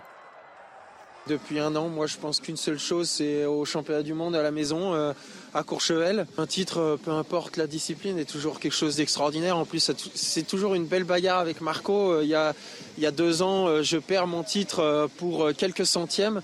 Là, je le récupère pour un dixième. Donc voilà, c'est extrêmement serré entre nous deux. Il y a une belle bagarre et je pense que ça nous galvanise aussi, lui comme moi. Et puis le choc de la Coupe de France, PSG-OM aujourd'hui. Et ce soir, pour les huitièmes de finale, les Marseillais accueillent au Vélodrome le club parisien. Kylian Mbappé sera absent pour cette rencontre à cause de sa blessure. Une bonne nouvelle pour l'Olympique de Marseille. Autre match important de la journée, Lyon accueillera Lille. Et Reims, invaincu cette année, se déplace au stadium de Toulouse. C'était votre programme avec les déménageurs bretons, des déménagements d'exception. On dit chapeau les bretons. Information sur déménageurs-bretons.fr. Joe Biden a pris la parole cette nuit. Il a parlé de la Chine. Qu'a-t-il dit exactement? On verra ça avec Harold Iman dans un instant. A tout de suite. C'est News, il est 7h10. Joe Biden, qui a perdu sa majorité au Congrès, tente de séduire l'électorat américain, alors que Donald Trump est lui déjà en campagne. Hein. Eh, Harold Iman avec nous. Joe Biden a pris la parole cette nuit, traditionnel discours sur l'état de l'Union. Harold, sur le plan international, déjà, Joe Biden a été ferme sur la question de la Chine. Hein. Absolument. Il a hmm. dit qu'il a dit lui-même auparavant au président Xi que nous recherchons la compétition, mais pas le conflit. Car la Chine veut dominer l'avenir. Eh bien non, selon Biden, les forces armées américaines se modernisent. Regardez vers Taïwan. Hmm. Mais attention, si la Chine menaçait la souveraineté américaine, les États-Unis protégeraient le pays, et je cite Biden, et nous l'avons fait. Là, il faut regarder le ballon. Là, il faut regarder le ballon. On a vu les images. Hein, le ballon, ils l'ont récupéré en, mer. Ils, gardent les débris, d'ailleurs, les Américains. Hein. Ah, ils ne rendent rien, ça leur appartient. Hmm. Euh, sur la politique intérieure, c'est intéressant aussi. Euh, Joe Biden veut taxer des milliardaires, et donc c'est la mode. Ah oui, c'est la grande fibre anticapitaliste. alors qu'il dit attention, je suis capitaliste, mais de la justice. Alors les milliardaires, dit-il, paient moins d'impôts en proportion que les infirmières. Ah, donc il faut que ça cesse. Mmh. Hein, les compagnies pétrolières ont gagné 200 milliards d'euros de bénéfices en plein Covid. Ils trouvent ça scandaleux. Et donc, il faut euh, imposer des taxes sur les rachat d'actions. Ça veut dire que les entreprises rachètent leurs actions, s'enrichissent et leurs actionnaires et n'augmentent pas les salaires. Hmm. Donc c'est un petit peu démagogique et c'est un peu envoyé rapidement comme ça. Mais voilà, ça fait l'homme du peuple. L'homme du peuple. Merci beaucoup, Harold. Une image qui fait beaucoup réagir, Chana. hein. Oui, alors c'était juste avant le discours de Joe Biden sur l'état de l'Union euh, ce matin. La première dame, Jill Biden, a accidentellement, on espère, embrassé du coin des lèvres le mari de la vice-présidente. La scène est devenue virale et a été récupérée par les médias. Regardez. Hop elle l'embrasse, comme ça le New York Post a ironisé. Le béco de l'Union et Fox News a publié la vidéo avec la légende suivante. Jill Biden et Douglas Emhoff s'embrassent sur les lèvres. Voilà. Un bisou volé. Un bisou. bon, bon, bon, bon. Allez, la politique en France. Le syndicat étudiant euh, uni lance une pétition contre Louis Boyard. Il regrette les nombreux appels au blocage formulés par le député de la France Insoumise et demande des, des sanctions. C'est-à-dire que le député de la France Insoumise est allé à Rennes 2, qui est une université, comment la qualifier? Tiens, Paul Sugis, cette université de Rennes 2, Rennes 2, éruptive, sensible au, au- au combat de la France Insoumise? Folklorique, oui. Folklorique, bon. Euh, donc Louis Boyard s'y est rendu, il a, euh, et l'UNI demande des, des sanctions. Parce que cette université s'est euh, s'est embrasée? On va déjà regarder tiens, les images des, euh, les images des, euh, des blocages. Il y a des, incendies, hein. c'est cette image qui est intéressante. Rémi Perrard, délégué national de l'UNI. Écoutez.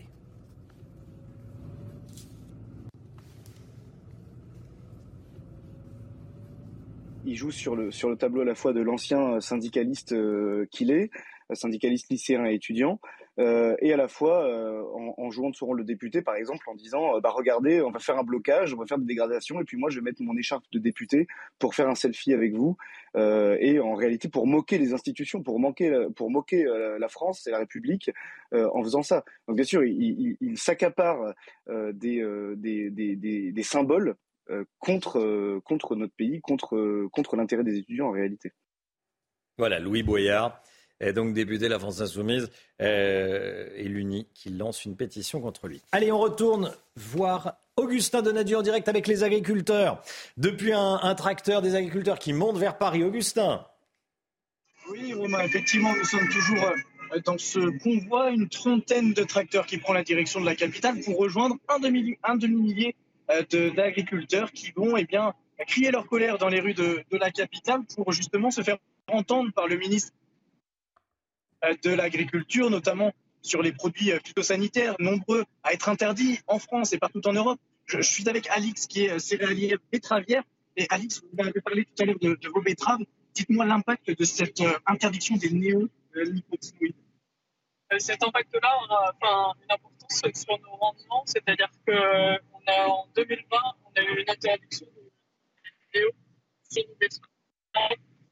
Et, euh, Il y a eu une- un fort impact euh, avec les pucerons et on a perdu euh, énormément de, de rendement sur nos récoltes, c'est-à-dire que d'habitude, il y a une moyenne à 80 tonnes à l'hectare de betteraves et là, je suis arrivé à 20 tonnes à l'hectare. C'est une perte économique de nos fermes, mais c'est aussi compliqué en fait en France parce que nos sucreries, euh, ça veut dire que ça diminue la quantité de sucre français et donc on importe encore plus de sucre qui vient de l'étranger. Et, euh, et c'est des sucres qui, euh, qui est utilisé avec des, enfin, betteraves qui sont avec des néo, avec des produits qui sont interdits sur nos productions françaises. Et donc il y a une distorsion de concurrence entre euh, les produits qui sont importés en France et nos produits qui sont cultivés la, la réglementation n'est effectivement pas la même en fonction des pays. Rendez-vous compte, 80 euh, tonnes à l'hectare avec les produits phytosanitaires. Sans les produits phytosanitaires, on est rendu à 20 tonnes. Évidemment, une perte conséquente pour ces agriculteurs qui sont en train de prendre la direction évidemment de, la capitale. Alors, euh, on on va pas tenter de, de, de deviner une heure d'a- d'arrivée, mais ce convoi est très impressionnant. Une trentaine de, de tracteurs qui va rejoindre les 500 tracteurs qui se donnent rendez-vous euh, à Paris aujourd'hui. 500 tracteurs dans Paris, donc qui vont arriver vers, vers 8 heures. Il y aura beaucoup d'embouteillages. Merci beaucoup, Augustin Donadieu. On va vous retrouver tout au long de la, de la matinale, bien sûr. Allez, le point info, Chanel Housteau.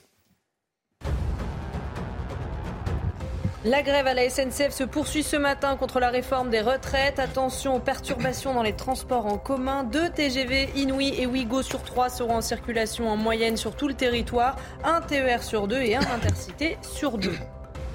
Le scandale sanitaire des pizzas Buitoni. Le tribunal judiciaire de Nanterre va examiner en mai prochain une demande d'indemnisation adressée au groupe Nestlé. Une indemnisation de 250 millions d'euros. Le groupe est assigné pour faute lourde par 55 victimes contaminées par la bactérie E. coli après avoir mangé des pizzas de la gamme Fresh Up. Et puis le procès de l'incendiaire de la rue Erlanger se poursuit. Les médecins légistes sont attendus à la barre aujourd'hui. Hier, c'est la famille de l'accusé qui était entendue. Essia Boulares est jugée aux assises de Paris pour avoir mis le feu à son immeuble en 2019. La femme de 44 ans a reconnu être responsable de ce drame qui, je le rappelle, avait entraîné la mort de 10 personnes. L'économie, Lomique Guillot. Regardez votre programme avec pharmazone.fr. Le confort de commander en ligne en soutenant votre pharmacie.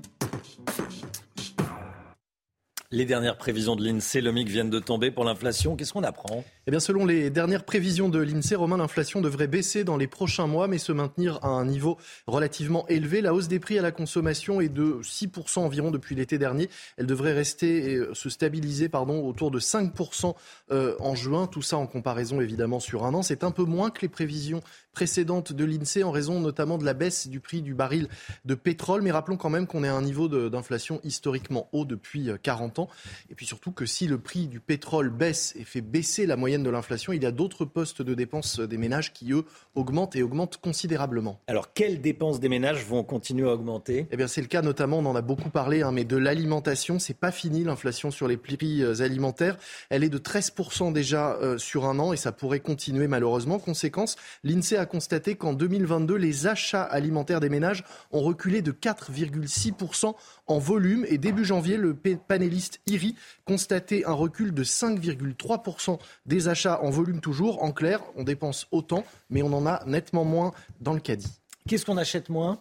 Eh bien, tous les produits dont le prix de vente à l'unité est élevé, parce que forcément, quand on les met pas dans le caddie, eh bien, ça fait baisser immédiatement euh, le ticket de caisse. C'est le cas de la viande, on achète moins de, gros morceaux de viande chère, mais aussi des alcools, les, certains produits d'hygiène comme la lessive. On achète aussi moins de marques et plus de produits de marques distributeurs, moins de légumes surgelés, moins de fruits transformés. En revanche, les Français ne se privent pas de certains produits, on va dire plaisir à petit prix. Par exemple, les ventes de Coca en France ont progressé de 6% en volume en 2022. Les ventes de pâtes Barilla ont, elles, également augmenté de 3%, notamment sur la catégorie premium de ces pâtes, pas les coquillettes, mais les, les pâtes un peu plus euh, élaborées. Et puis, on a vu également une hausse des ventes de pain de mie et de Nutella. En ces temps difficiles, on trouve le réconfort où on peut.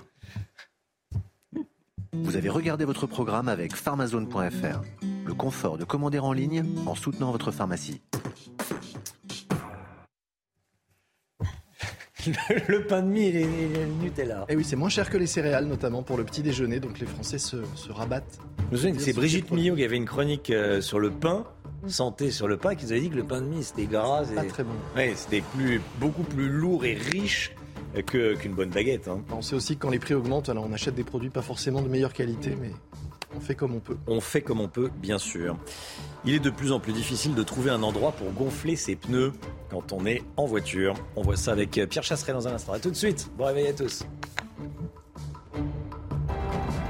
Rendez-vous avec Pascal Pro dans l'heure des pros, du lundi au vendredi de 9h à 10h30. 7h23, l'automobile Pierre Chasseret. Bonjour Pierre. Bonjour Romain. Il est de plus en plus difficile de trouver un endroit pour gonfler ses pneus. C'est du vécu. Hein c'est du vécu. Et il va falloir comprendre pourquoi. Déjà, pourquoi? Parce que le pneumatique, c'est le premier élément de sécurité dans la voiture. C'est la liaison au sol. Le pneumatique, ça repose sur la paume de notre main, le contact au sol. C'est juste ça, quatre fois la paume de notre main. Et puis les dangers. En largeur, oui, oui. les dangers liés à l'éclatement du pneu, eh bien, on les connaît, mais il y a aussi la surconsommation du véhicule. On nous préconise de vérifier la pression des pneus une fois par mois. Encore faut-il pouvoir le faire. Alors en général, des gonfleurs sont disponibles dans les stations-service. Je dis bien en général parce que parfois le fil est, euh, il, fonctionne plus. Alors j'en ai trouvé des payants aussi. C'est pratique quand on n'a pas de pièces dans la poche, ça Mm. commence fort. J'en ai trouvé là où il n'y a pas de tuyau. Donc on a le gonfleur, mais pas le tuyau. J'en ai trouvé où le tuyau était dégradé. Alors là, cette fois-ci, je vous laisse euh, imaginer. Donc ensuite, je me suis posé la question, mais pourquoi, pourquoi on a perdu tous nos gonfleurs quasiment en France La réponse, la clé, elle vient dans le nombre de stations-service. En 1980, nous avions 41 500 stations-service en France. Aujourd'hui, il n'en reste que 11 500. On a divisé par 4 le nombre de stations. Fondamentalement, le nombre de services qui étaient associés disparaissent. Quelle solution si on doit regonfler ses pneus au plus vite? Alors, je vais vous donner deux, trois conseils. Déjà, évidemment, dans les stations-service sur autoroute, ça fonctionne plutôt pas mal. Ça, c'est évident. Ensuite, vous avez tous les centres auto de type Noroto, Feu Vert, Euromaster, etc. Dans ces centres-là, vous allez trouver la journée, quand c'est ouvert, des points qui vous permettront de, roche- de, de- de faire le, le gonflage de vos pneumatiques. Dernier point, les centres de lavage éléphants bleus. Eh bien, dans les centres de lavage, sachez qu'à l'intérieur, vous allez pouvoir trouver Mhm. de quoi gonfler vos pneus. Ça peut, euh, alors, à défaut de vous sauver la vie, vous permettre de continuer à rouler quand le pneu se dégonfle anormalement. Et moi, j'ai ajouté quelque chose. Il y a- le gonfleur personnel. Moi, j'ai un gonfleur dans ma voiture. Un petit compresseur. Alors, Oui, c'est un petit Ouais. compresseur, voilà, exactement. Euh, C'est un, petit coup, effectivement, mais c'est quand même minime. Ça se branche sur l'allume-cigare Oui. Et ça permet aussi. euh, C'est pratique, hein Ah ben c'est plus On n'est jamais pratique. mieux servi que par soi-même. hein. Exactement. Vous savez, vous savez ce que je vais faire tout à l'heure Ben, Je vais ach- acheter un compresseur. En acheter un, ben voilà. Bon, bah, très bien. Bon, merci beaucoup, Pierre Chasseret. 7h26, restez bien avec nous. 7h30, une histoire qui va vous faire réagir. On vous la raconte ce matin. Euh, cette histoire, c'est celle d'un d'un voleur de vélo qui s'est fait rattraper. Bah oui, il a mis le vélo euh, en vente sur le bon coin, l'a l'a volé. La victime l'a retrouvé, a lui a donné rendez-vous et a donné rendez-vous également euh, bah, à la police. Vous allez voir ça. C'est dans un instant. C'était suivre. Juste après la météo et on commence avec la météo des neiges. Et hop, France par brise. En cas de bris de glace, du coup, vous êtes à l'heure pour la météo avec France par brise et son intervention rapide. Place à présent à votre météo des neiges où les conditions météo resteront une nouvelle fois très agréables cette semaine. Au programme un temps sec et ensoleillé des températures plutôt douces, notamment au Grand Bornand avec en moyenne moins 5 degrés relevés en haut de la station. En revanche, à Val Thorens, il fait beaucoup plus froid, moins 15 degrés en haut de la station, moins 8 degrés en bas de la station avec du grand beau temps et un risque d'avalanche particulièrement faible cette semaine puisqu'il est seulement de 1 sur 5. On prend à présent la direction de Tignes où là aussi les températures sont hivernales, en moyenne moins 13, moins 12 degrés et un risque d'avalanche particulièrement faible une nouvelle fois cette semaine. Et hop, France par brise. Malgré votre bris de glace, du coup, vous étiez à l'heure pour la météo avec France par brise et son intervention rapide. Alexandra Blanc, tout de suite. La météo avec Groupe Verlaine. Installation photovoltaïque pour réduire vos factures d'électricité. Groupe Verlaine, connectons nos énergies. Fraîcheur, fraîcheur aujourd'hui, Alexandra. hein Oui, voire même du froid hein, sur Ouais. les régions centrales avec des températures vraiment hivernales. En revanche, côté ciel, eh bien, le temps reste globalement assez calme, assez agréable, excepté autour du golfe du Lion, avec l'arrivée d'un temps un petit peu plus instable venu des Balkans. Et donc, on va retrouver un temps assez brumeux, assez nuageux. On a un vent d'est hein, qui rapporte donc ces nuages venus des Balkans et de la mer Méditerranée. On retrouve également un temps mitigé du côté de la Corse, avec localement un petit peu de neige sur les reliefs, mais sur les régions du nord ou encore en allant vers l'Occitanie, eh bien, plein soleil, ciel parfaitement dégagé ce matin. Très belle luminosité sur les régions du nord. Dans l'après-midi, c'est l'amélioration autour du golfe du Lion, excepté euh, sur le Roussillon, avec toujours de la neige, des vents assez forts. Alors attention au risque d'avalanche hein, sur les Pyrénées-Orientales. Vraiment un risque d'avalanche qui est actuellement de 4 sur 5. Donc soyez vraiment bien prudents. On retrouvera également un petit peu de neige au pied des Pyrénées, puis partout ailleurs de bonnes conditions, avec toujours quelques brumes près des côtes de la Manche, mais vraiment sans grande conséquence. Du soleil à Paris, à Tours ou encore à Orléans, ainsi que sur le nord-est, à Strasbourg. Le ciel restera dégagé. Les températures hivernales, on vous en parlait, quelques gelées sur le massif central ou encore en Corrèze. Un petit degré seulement du côté de Paris ou encore 0 degré euh, pour le Bordelais. Dans l'après-midi, les températures restent à peu près conformes au normal de saison, avec 5 degrés pour Strasbourg cet après-midi, 6 degrés à Paris. Vous aurez 8 à 9 degrés le long de la Garonne et localement jusqu'à 12 degrés à Nice ou encore à Ajaccio et puis à Noirmoutier. Les conditions météo sont restées très agréables. Regardez, très belle fin de journée. Hier, un ciel dégagé, le beau temps qui fait donc son grand retour sur la Bretagne et sur le nord plus généralement. Vous avez regardé la météo avec Groupe Verlaine. Isolation thermique par l'extérieur avec aide de l'État. Groupe Verlaine, connectons nos énergies. C'est News, il est 7h29. Merci d'être avec nous. À la une ce matin, une femme qui tend un piège au voleur de son vélo. Elle a repéré le deux roues sur le bon coin et a donné rendez-vous au voleur et à la police. Vous allez voir. Des secouristes du monde entier qui se pressent en Turquie, en Syrie. Le bilan est désormais de plus de 8300 morts. Paris se vide de ses habitants. Dans la capitale, il y a 120 000 habitants de moins qu'il y a 10 ans. Mais pour la maire de Paris, c'est une bonne nouvelle, nous dira Paul Sugy. A tout de suite, Paul. Et puis Chloé Ronchin. Avec vous, on va parler cinéma aujourd'hui. Bonjour Chloé. C'est la sortie aujourd'hui du nouveau film de Philippe Lachaud avec la bande à Fifi, comme on dit. Alibi2.com. A tout de suite.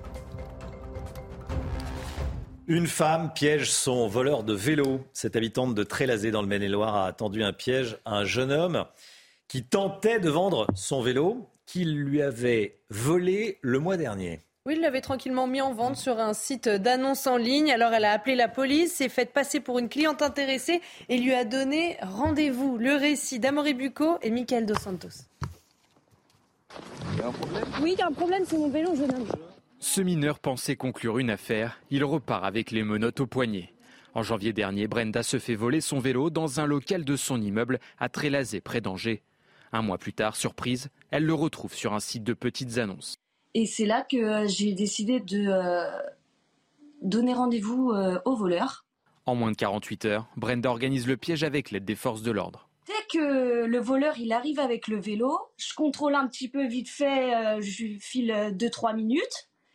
Et dès que ma copine, elle vous bip avec son numéro, vous venez et vous l'embarquez.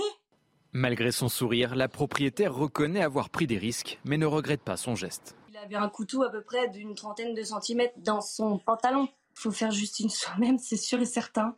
Ça, c'est clair et net parce que si, bon après, si vous attendez la police, forcément, pour un vélo, ils vont pas le retrouver. Ils ont autre chose à faire, c'est sûr. Si elle a retrouvé son vélo, Brenda n'a pas récupéré sa remorque pour enfant. Elle exige réparation. Euh, juste euh, déjà qu'il me paye euh, ce qu'il m'a volé et qu'il soit condamné pour tout ce qu'il fait. Parce que caillasser des personnes âgées ou brûler des voitures. Le mineur sera jugé devant le juge pour enfants en mars prochain. Non mais il a quand même bien fait. Enfin, elle a bien fait. Elle a bien fait. Comme tous les matins, on vous consulte, on vous donne la parole dans la matinale. Ce matin, on vous pose cette question. Est-ce que vous comprenez cette femme qui a piégé son voleur de vélo? Écoutez vos réponses, c'est votre avis. Si j'avais pu retrouver mon vélo et piéger le mec, bah bien sûr, je l'aurais fait. Moi, j'aurais prévenu la police d'abord et, j'aurais de... et c'est eux qui auraient donné rendez-vous au voleur. Elle a, bien fait, elle a fait un bon plan. Bah, c'est très bien, enfin, j'aurais fait la même chose. Il y a une justice dans ce pays, c'est rassurant. Bon, elle, a eu mille fois raison. Hein. Ceci dit, elle a presque fait un peu le travail de la, de la police. Chana, vous auriez fait? Oui, j'aurais peut-être eu un peu peur, mais je respecte, je respecte son courage. elle a bien fait. Elle a récupéré son vélo euh, dans les règles. Dans les règles. Normalement, elle, euh, il, faut appeler la, il faut euh, appeler la police. Mais effectivement, certains disent que c'est un peu compliqué. il ne faut pas se raconter l'histoire. La police ne recherche plus les vélos. De toute mm. façon, les conseils, même plus son travail. C'est pas possible. On en vole trop tous les jours à Paris. Vous, il vous est arrivé une mésaventure à ce sujet-là? Bah oui. En plus, moi, j'avais la puce GPS qui m'indiquait la position du vélo en temps réel. Mais là, c'était un peu compliqué pour aller le chercher parce qu'il était en Serbie deux jours après. Ah oui, en 48 heures. Il est passé de la France à la Serbie. Bon, des, des voleurs bien organisés. Oui, manifestement. bon.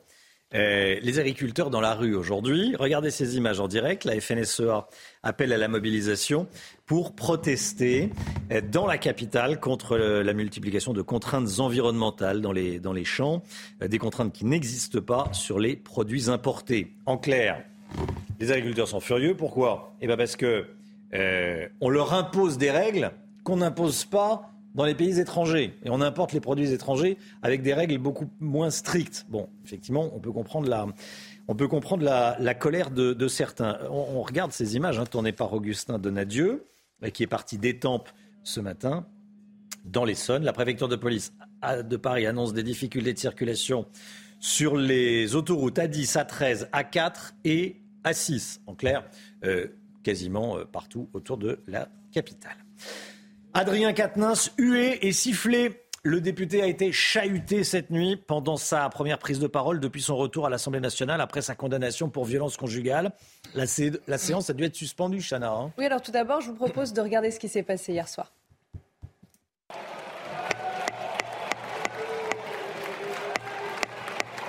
Chers collègues, chers collègues,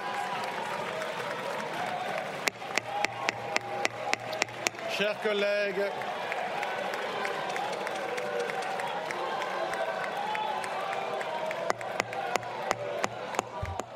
chers collègues, Voilà, alors Adrien Quatennens a été beaucoup hué, applaudi, ceci dit, vous le voyez sur, sur les images, par euh, certains députés de la NUPES, ce qui a indigné le député Renaissance Pierre Cazeneuve. Écoutez. Des députés sont sortis de cet hémicycle parce qu'ils n'ont pas gagné au tirage au sort. Et quand l'un de leurs collègues, qui a été condamné pour avoir frappé son épouse, prend la parole sur un amendement, vous restez stoïque. Pire que ça, vous l'applaudissez.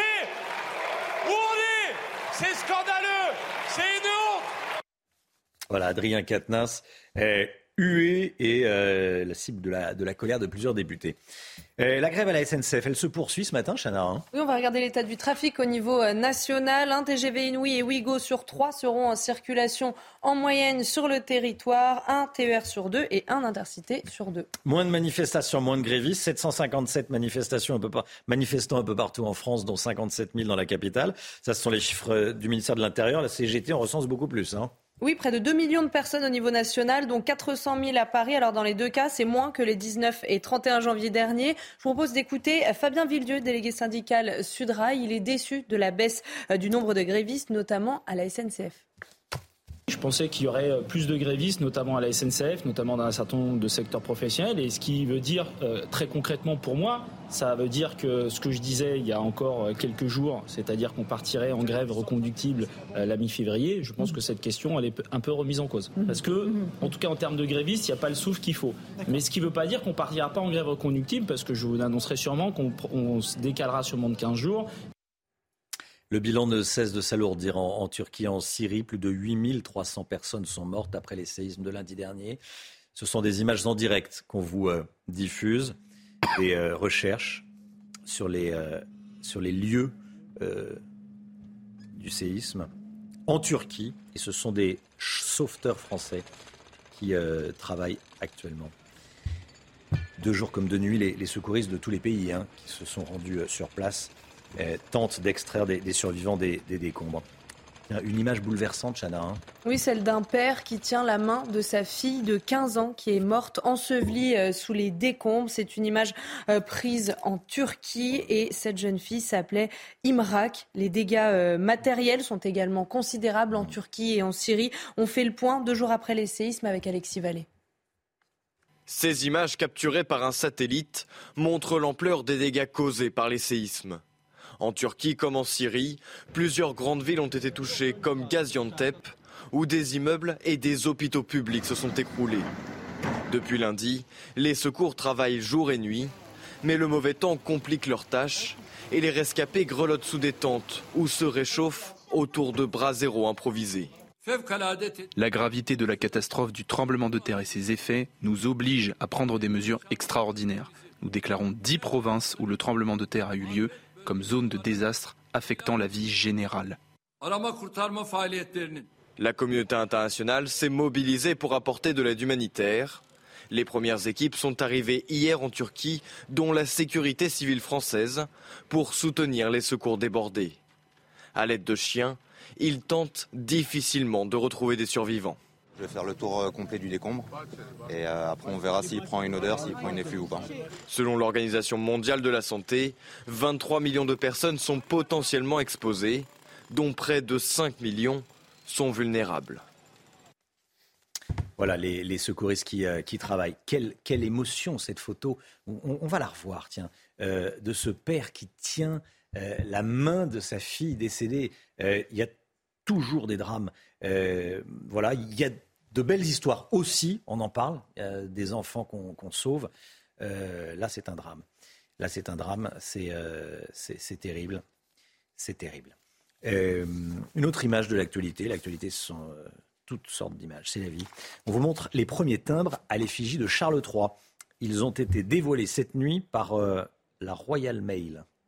Oui, ils seront mis en vente début avril. L'entreprise a précisé que le visuel a été approuvé par le roi. C'est une version adaptée du portrait qui avait été choisi pour la monnaie britannique. Restez bien avec nous dans un instant. Pourquoi est-ce que la France a du mal à exporter? Ça, acheter des produits de l'étranger, on sait faire. En revanche, en vendre à l'étranger, c'est plus compliqué. Pourquoi? Qu'est-ce qui bloque? On verra ça avec Lomit Guillot. tout de suite. C'est News 7h42 dans un instant. Pourquoi la France a du mal à exporter? Le Guillot dans quelques instants, juste après le point info. Chanel Housteau. Joe Biden en mission reconquête au Congrès alors que Donald Trump est déjà en campagne. Le président américain qui envisage de se représenter l'année prochaine a pris la parole cette nuit lors du traditionnel discours sur l'état d'union. Sur le plan international, il s'est montré ferme face à la Chine. Joe Biden a assuré que les États-Unis ne se laisseront pas intimider par Pékin après l'incident du ballon chinois. Et justement, les premières images des débris du ballon euh, espion chinois ont été euh, dévoilées. Ils ont été récupérés par les autorités américaines au large des côtes sud-est des États-Unis Vous voyez notamment la toile du ballon sur ces images et Washington a été très clair, ces débris ne seront pas rendus à la Chine, ils seront analysés aux États-Unis. Et puis cette information de la matinée, LeBron James est officiellement le meilleur marqueur de l'histoire de la NBA. La superstar des Lakers a dépassé ce matin le record des 38 387 points en saison régulière, grâce notamment aux 36 points qu'il a inscrits ce matin à Los Angeles contre Oklahoma City. Ce record était jusqu'à présent détenu par le légendaire Karim Abdul-Jabbar. Regardez votre programme avec pharmazone.fr, le confort de commander en ligne en soutenant votre pharmacie.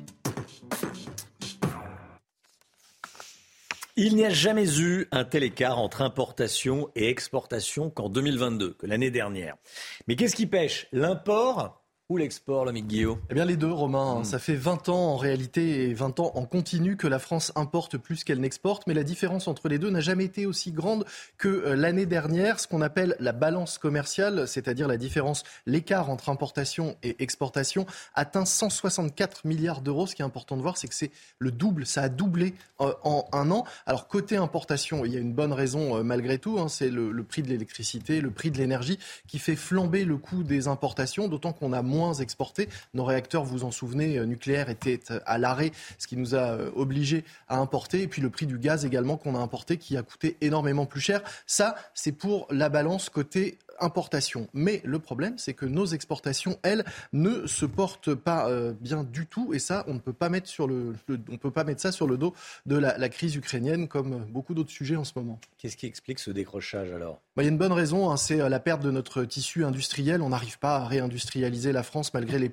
les plans euh, successifs et les, les, grandes promesses. Il suffit de regarder, par exemple, les antibiotiques qu'on n'arrive pas à se procurer en ce moment, ou alors un, un fleuron de notre industrie, l'automobile. On était exportateur jusqu'en 2010. Et puis surtout, euh, l'automobile représentait une part importante de nos exportations. Désormais, on importe plus qu'on exporte. Et puis, la part de l'automobile ne cesse de baisser. Elle est passée, vous le voyez, de 13,2% dans les exportations de la France en 2000 à 9,4% aujourd'hui. Côté agriculture, c'est pas mieux. On exporte moins de viande qu'on en importe. Et puis, on l'entendait ce matin euh, auprès des agriculteurs qui manifestent à Paris. On va se retrouver à devoir importer euh, plus de sucre puisque notre production de betteraves sucrières risque de baisser on peut citer également euh, le bois. On a des forêts et on produit du bois en France, mais on importe des meubles, beaucoup de meubles qui viennent de Chine. Et s'il y a quand même des secteurs où on s'en sort bien oui, le tourisme. Le tourisme, soyons positifs. On a un, secteur du tourisme qui marche fort en France. On fait venir plus de visiteurs qu'on ne voyage et des visiteurs qui dépensent en plus chez nous. On vend aussi des services et puis on arrive à vendre des bateaux et encore de beaux avions. Et puis il y a surtout un secteur où la France s'en sort très bien, où là on peut dire cocorico, c'est le secteur du luxe et notamment les parfums et les cosmétiques que l'on exporte en nombre. Mais une fois dit ça, je ne sais pas si on se sent mieux. En tout cas, au moins on sent bon. Vous avez regardé votre programme avec pharmazone.fr, le confort de commander en ligne en soutenant votre pharmacie.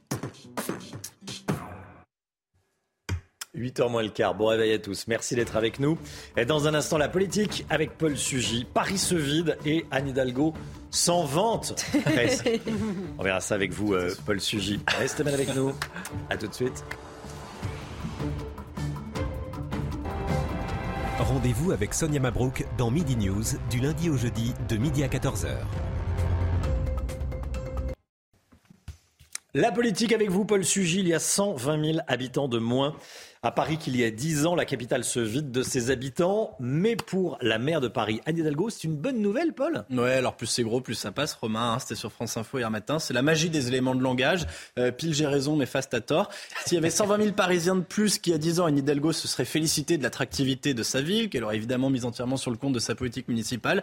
Bon, bah là, pas de chance, c'est 120 000 de moins. Mais c'est pas grave. On a dédensifié. Tout va bien.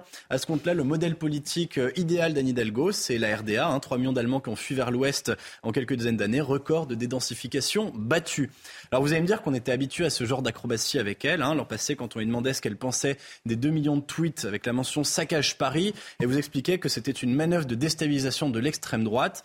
Pour Henri IV, Paris valait bien une messe. Pour Anne Hidalgo, Paris vaut bien un mensonge. Alors, c'est vrai que c'est quand même difficile de soutenir que tout va bien quand on perd des habitants. Ouais, alors cela dit, moi j'ai essayé de réfléchir un peu. Hein, Ça Mhm. me paraîtrait de comprendre un peu mieux la politique d'Anne Hidalgo. Vous savez, je vais peut-être vous surprendre, euh, mais moi je pense qu'on était un peu injuste avec elle. Et si ça se trouve, tout ça c'était un plan secret depuis le début. L'objectif c'était juste de dédensifier. Alors un plan jaune au milieu d'une contre-allée, une contre-allée qui coupe une voie cyclable ou même une voie cyclable qui slalom entre les lampadaires. Hop Tout le monde s'était dit qu'elle avait pondu des coronapistes un peu n'importe comment. Pas du tout Dédensification, mon cher. D'ailleurs, on compte une hausse de 35% des accidents de vélo à Paris en quelques années. Bah, à ce rythme-là, je peux vous dire que ça va dédensifier assez sec. Bon alors, c'est vrai, il y a une population qui se dédensifie un peu moins que les autres, c'est les rats. Euh, il y en a de plus en plus, presque deux fois plus que de Parisiens maintenant. Mais ça fait partie du plan, voyons. Vous pensez-vous voir des rats d'égout quand vous rentrez chez vous un peu tard le soir, qui sont en train de fouiller vos poubelles? Pas du tout. C'est la brigade municipale de dédensification. Et si ça vous suffit pas, on vous envoie le GIGN, c'est les blattes et les cafards. Alors, on en plaisante bien sûr, mais c'est pas forcément une, une mauvaise chose que la population des, des grandes villes diminue un peu, non? Mais Romain, il faut voir les raisons pour lesquelles les gens partent. C'est ça qui est lunaire dans cette histoire. Alors, c'est vrai, les confinements bucoliques, l'envie de changer d'air ou même de changer de vie ont donné à quelques urbains l'envie de prendre la clé des champs. Très bien, euh, grand bien leur face. Mais 90% des Parisiens qui quittent Paris ne vont pas vivre du tout à la campagne, ils vont vivre en banlieue ou en grande couronne. Pour des raisons très simples, ça fait des années que l'exode est mesuré, analysé documenté. On sait très bien pourquoi est-ce que les gens partent. D'abord et surtout, c'est parce que le prix à Paris est devenu prohibitif. Les loyers ont bondi de 22% euh, en 10 ans. Et sur les 120 000 Parisiens de moins, la plupart, eh bien, ce sont des familles, des familles avec des enfants ou des étudiants. Les étudiants ne peuvent aujourd'hui plus se loger dans Paris. Euh, à ce stade-là, bientôt, Paris, ce sera une ville qui sera peuplée de retraités ou d'investisseurs qataris. L'autre grande raison, Romain, c'est la hausse de l'insécurité. L'insécurité progresse partout en France, mais à Paris plus que partout ailleurs. Et les gens partent et ils le disent pour cette raison-là. Alors, certes, Paris se vide. Vous allez me dire très bien, on pourrait peut-être un peu mieux respirer, mais pas du tout. Euh, Paris se vide, mais l'immobilier est moins accessible que jamais. Les transports sont congestionnés, la circulation ne s'est pas dédensifiée pour un sou. Tu parles d'une réussite.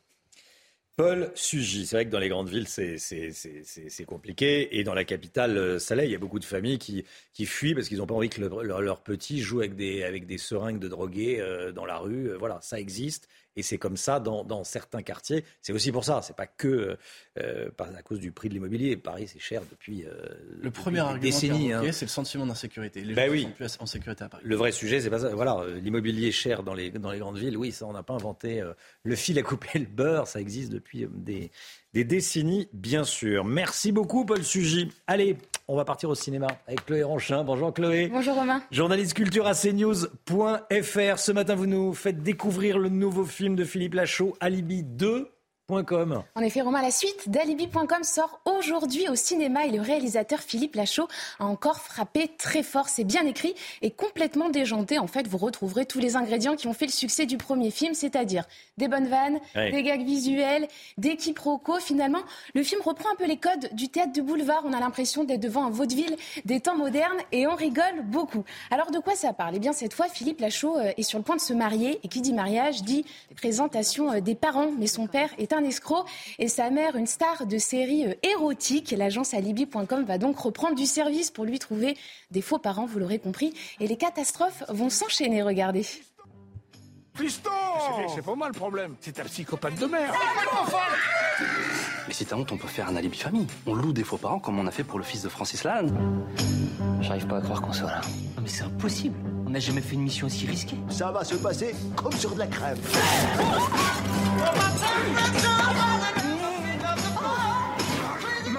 Aide-moi, fais quelque chose Oh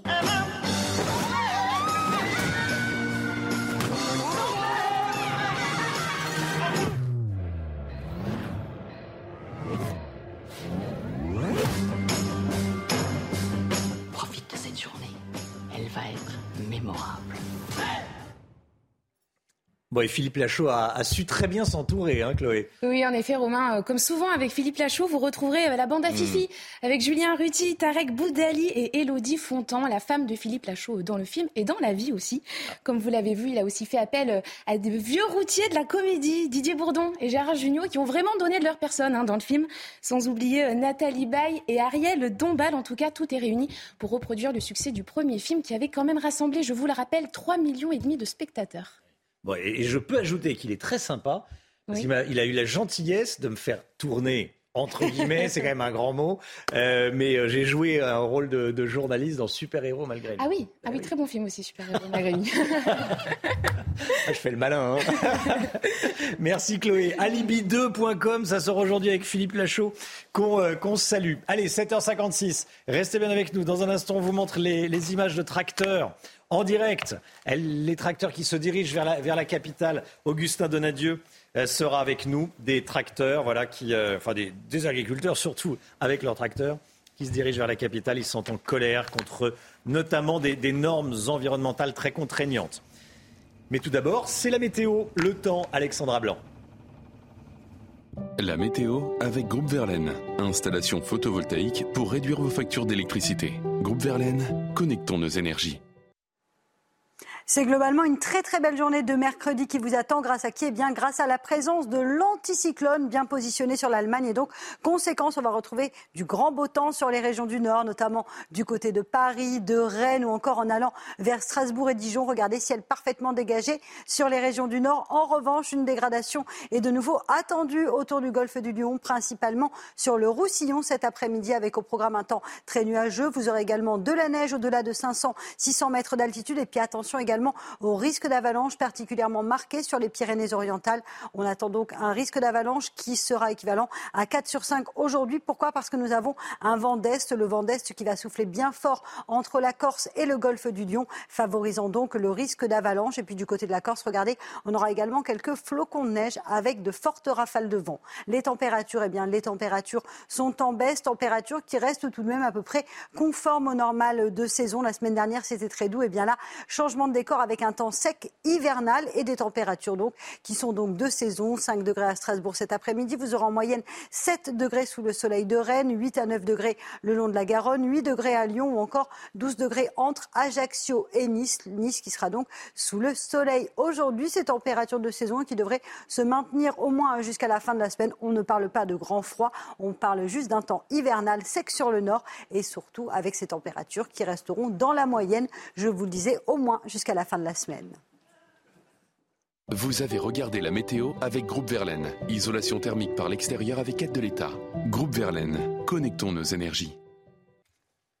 Bienvenue à tous. Merci d'être avec nous. Merci d'avoir choisi CNews pour démarrer cette journée. À la une ce matin, bah, les agriculteurs, les agriculteurs eh, qui font route vers Paris à bord de leurs tracteurs. Ils protestent contre de nouvelles mesures environnementales. On est à bord d'un de ces tracteurs avec Augustin Donadieu. 8700 morts. Le bilan vient de s'alourdir après les séismes en Turquie et en Syrie. Au milieu des larmes de tristesse, quelques larmes de joie avec des enfants sortis vivants des décombres. Joe Biden ne se laissera pas intimider par la Chine avec qui il cherche la compétition, mais pas le conflit. C'était cette nuit le discours sur l'état de l'Union. Harold Iman est avec nous. A tout de suite Harold. Les manifestants contre la réforme des retraites vont se retrouver samedi prochain. La mobilisation tente à baisser, mais va-t-elle se radicaliser? Paul Sugy sera avec nous. À tout de suite, Paul. Les agriculteurs en colère, ils sont sur les autoroutes autour de la capitale, ils se dirigent vers Paris, ils veulent bloquer la circulation dans certains quartiers de Paris. La FNSEA appelle à la mobilisation pour protester contre la multiplication des contraintes environnementales des contraintes qui n'existent pas d'ailleurs sur certains produits importés. La préfecture signale des difficultés sur la 10, sur la 13, sur la 4 et sur la 6. En clair, sur toutes les autoroutes qui mènent à la capitale. On rejoint tout de suite Augustin Donadieu, Chanarin. Oui, Augustin, vous êtes sur l'autoroute A10, vous êtes toujours à bord d'un tracteur, vous vous rapprochez de Paris, vous avez été rejoint par un autre convoi, c'est ça? Effectivement un second convoi d'agriculteurs avec leurs tracteurs qui prennent eux aussi également la direction de la capitale. Alors, à l'heure où je vous parle, le convoi s'étale sur plus de 2 km. Nous sommes à 40 km de Paris. L'objectif de ces agriculteurs se faire entendre par le ministre de l'Agriculture, Marc Fesneau, sur notamment eh le, blocage de leurs moyens de production. Cela passe par différentes choses, par exemple les produits phytosanitaires essentiels à la culture de, de certaines céréales ou notamment les betteraves. Je suis avec euh, Alix qui est betteravière, céréalière. Elle nous expliquait avoir perdu 75% de sa production du fait de l'absence d'un produit phytosanitaire dorénavant interdit, vous le savez, ces fameux nico, euh, néonicotinoïdes. C'est assez compliqué à, dire. Il y a également euh, dans ce qu'on voit beaucoup de, secteurs agricoles. Hein. Il y a les euh, producteurs de viande, il y a les volaillers, les céréaliers, toute une profession qui aujourd'hui se mobilise pour se faire entendre. Le rendez-vous est donné à la porte de Versailles, puis aux Invalides dans Paris avec euh, ces nombreux tracteurs. On serait près de 500 tout à l'heure. Donc là, vous êtes en direct de l'autoroute A10, donc qui euh, mène, à, la, capitale par le sud. Hein.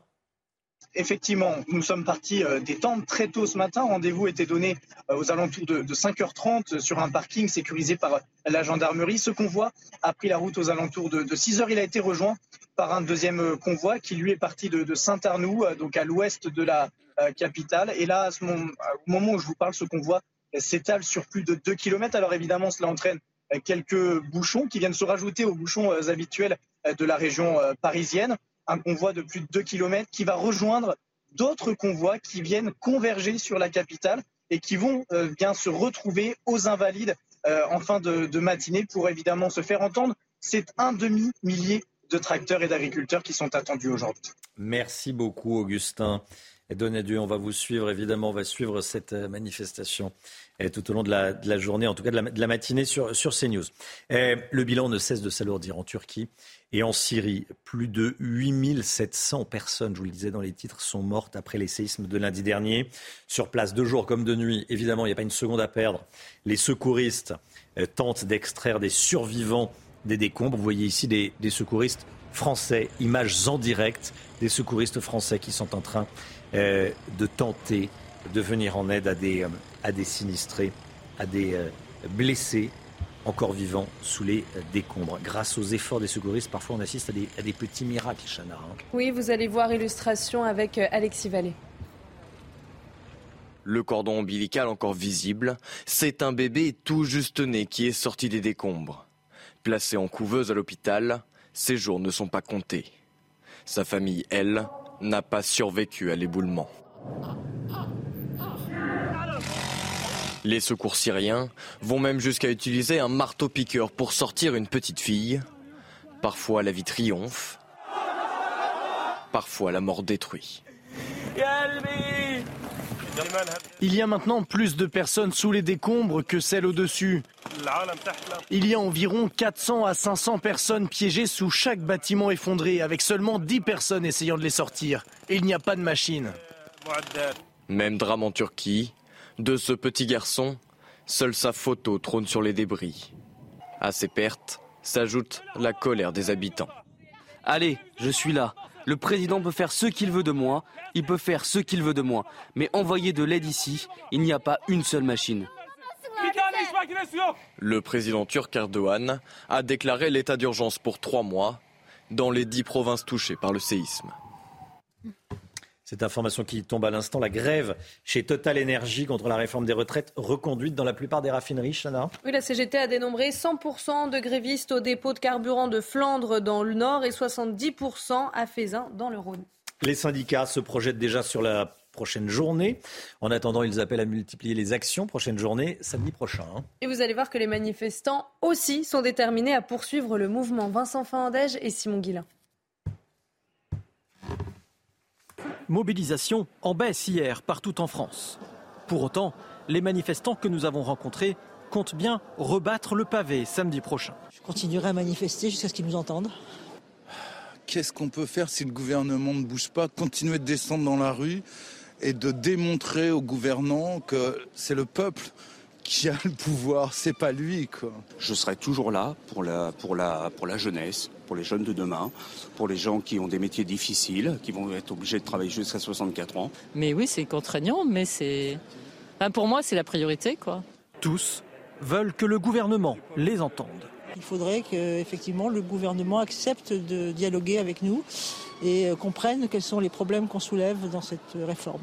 Vous avez des, gens qui vont être obligés de travailler jusqu'à 64 ans pour des métiers pénibles. Tout, n'est pas euh, du tout, euh, acté en l'état. Donc moi, ça me gêne. C'est pas normal. Je pense que l'argent, on peut le trouver ailleurs. En attendant samedi, l'intersyndicale appelle à continuer la mobilisation, multiplier les actions ou encore à interpeller les élus.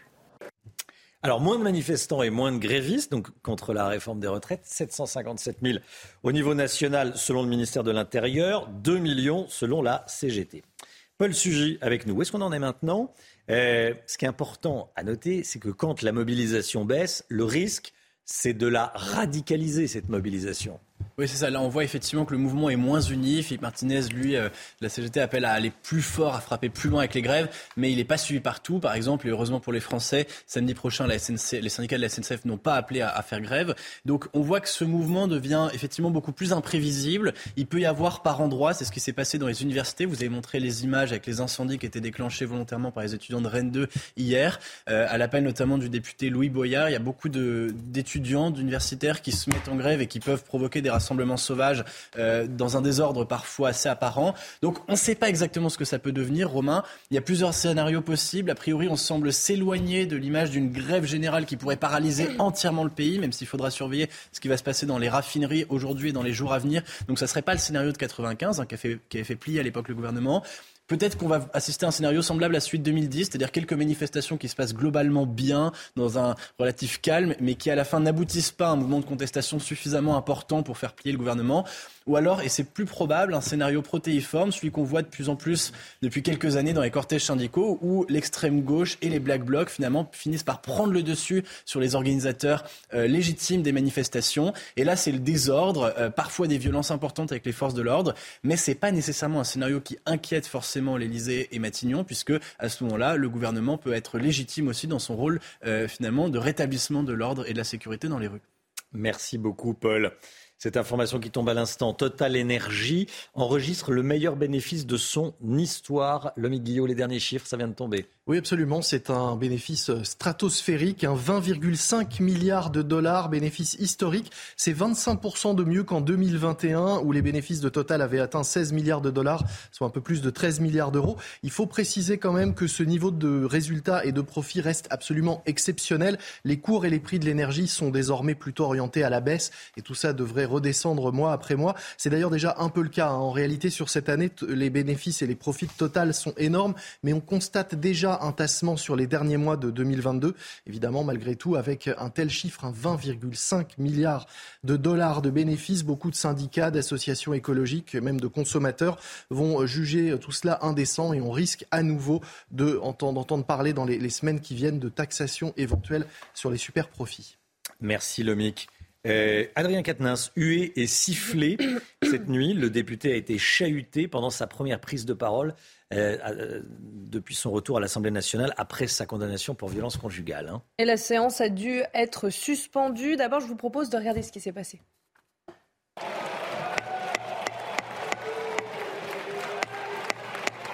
Chers collègues, chers collègues, Chers collègues,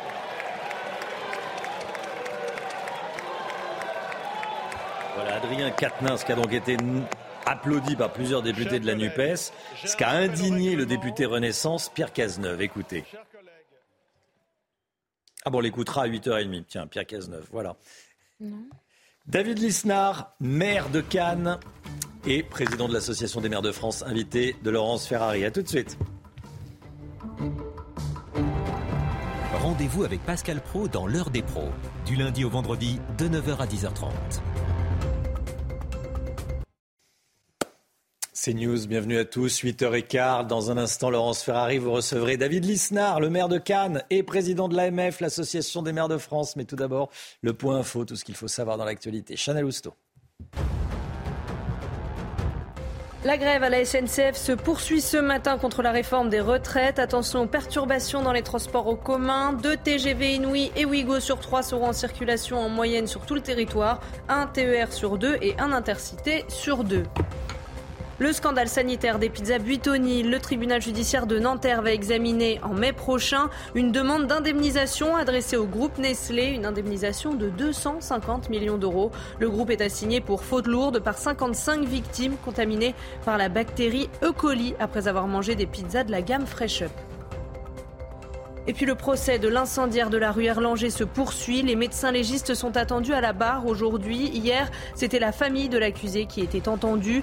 Essia Boularès est jugée aux assises de Paris pour avoir mis le feu à son immeuble en 2019. La femme de 44 ans a reconnu être responsable de ce drame qui, je le rappelle, avait entraîné la mort de 10 personnes. 8h16, Laurence, vous recevez ce matin David Lisnard. Bonjour David Lisnard. Bonjour. Bienvenue dans la matinale de CNews. Troisième journée de mobilisation hier un peu partout en France contre la réforme des retraites. Moins de Français dans la rue, un peu moins de grévistes euh, dans la fonction publique, mais euh, toujours une opinion publique farouchement hostile à cette réforme. Est-ce que le gouvernement doit entendre le message des Français, que ce soit dans la rue ou dans les sondages? Le gouvernement est là pour euh, préparer l'avenir du pays. Donc est-ce que cette réforme est positive ou négative? C'est la seule question qui compte. Euh, et, aujourd'hui, malheureusement, la, réalité euh, des perspectives démographiques, la réalité euh, de nos comptes publics, la réalité de la situation économique, parce que l'actu d'hier, le chiffre d'hier, je ne crois pas que ce soit le nombre de manifestants. C'est le déficit commercial. commercial 166 milliards de déficit commercial. C'est-à-dire que malgré tout ce qu'on nous a dit, on voit qu'on continue de se désindustrialiser, de perdre en compétitivité. Bref, dans ce contexte, il est évident que la retraite qui représente sur les 20 dernières années 36% de l'augmentation des déficits publics. Hein, aujourd'hui, la retraite, elle coûte plus de 30 milliards par an d'argent public, ce qu'on ne dit pas dans le débat. Donc, doit être ajustée. Euh, la difficulté, le problème, c'est que cette réforme est douloureuse parce qu'elle ne s'inscrit pas dans une vision cohérente de l'action publique. D'un côté, on dit sans le dire qu'il faut un petit peu ajuster et sauver les comptes publics. D'un autre côté, mhm. euh, le gouvernement continue dans, sa matrice sociale étatiste assez démagogique de distribuer des chèques, y compris des chèques pour le bois, y compris des chèques en bois d'ailleurs, sans faire de mauvais jeu de mots, mhm. des chèques pour le covoiturage. Donc il y, a une sorte d'approche contradictoire qui fait qu'on ne résout pas le problème des comptes publics. Juste un chiffre, sur, depuis euh, trois ans, l'augmentation de la croissance 1 euro d'augmentation de la croissance a généré 3,6 euros de dette en plus, ou en tout cas, il y a eu parallèlement mhm. trois fois, euh, presque quatre fois plus de dettes supplémentaires à la croissance économique supplémentaire. Donc on est au bout du bout. Et si cette réforme qui contient des choses intéressantes et mhm. paramétriques, techniques, est impopulaire, c'est parce qu'on n'en voit pas une perspective positive collective. Et surtout qu'elle arrive après une succession de crises. La crise sanitaire, la crise de l'inflation, pouvoir d'achat, flambée des euh, prix de l'énergie. C'était le bon moment ou pas? Après, on parlera du fond de la réforme. Mais c'est le bon moment. Vous allez me dire qu'il n'y a pas de bon moment pour une réforme de retraite Il n'y a jamais de, bon moment pour ce type de réforme. Mais, mais enfin, si, en tout cas, il est temps de, mener une politique cohérente de redressement du pays. Donc cette réforme-là aurait pu être, je crois, beaucoup mieux acceptée euh, s'il y avait une espérance collective au bout. Et c'est pourquoi, à mon, à mon, niveau, moi j'essaie de, démontrer que de toute façon, c'est la sixième réforme des, des retraites en 30 ans. Donc on n'en sortira pas. Et, on reviendra dans 5-6 ans pour, et on aura à nouveau le même cortège que, que, j'ai connu quand j'étais jeune, avec les ballons rouges, ceux qui se drapent dans la posture des comptables et ceux qui se drapent dans la posture de la révolte populaire, mais sans donner de perspective positive.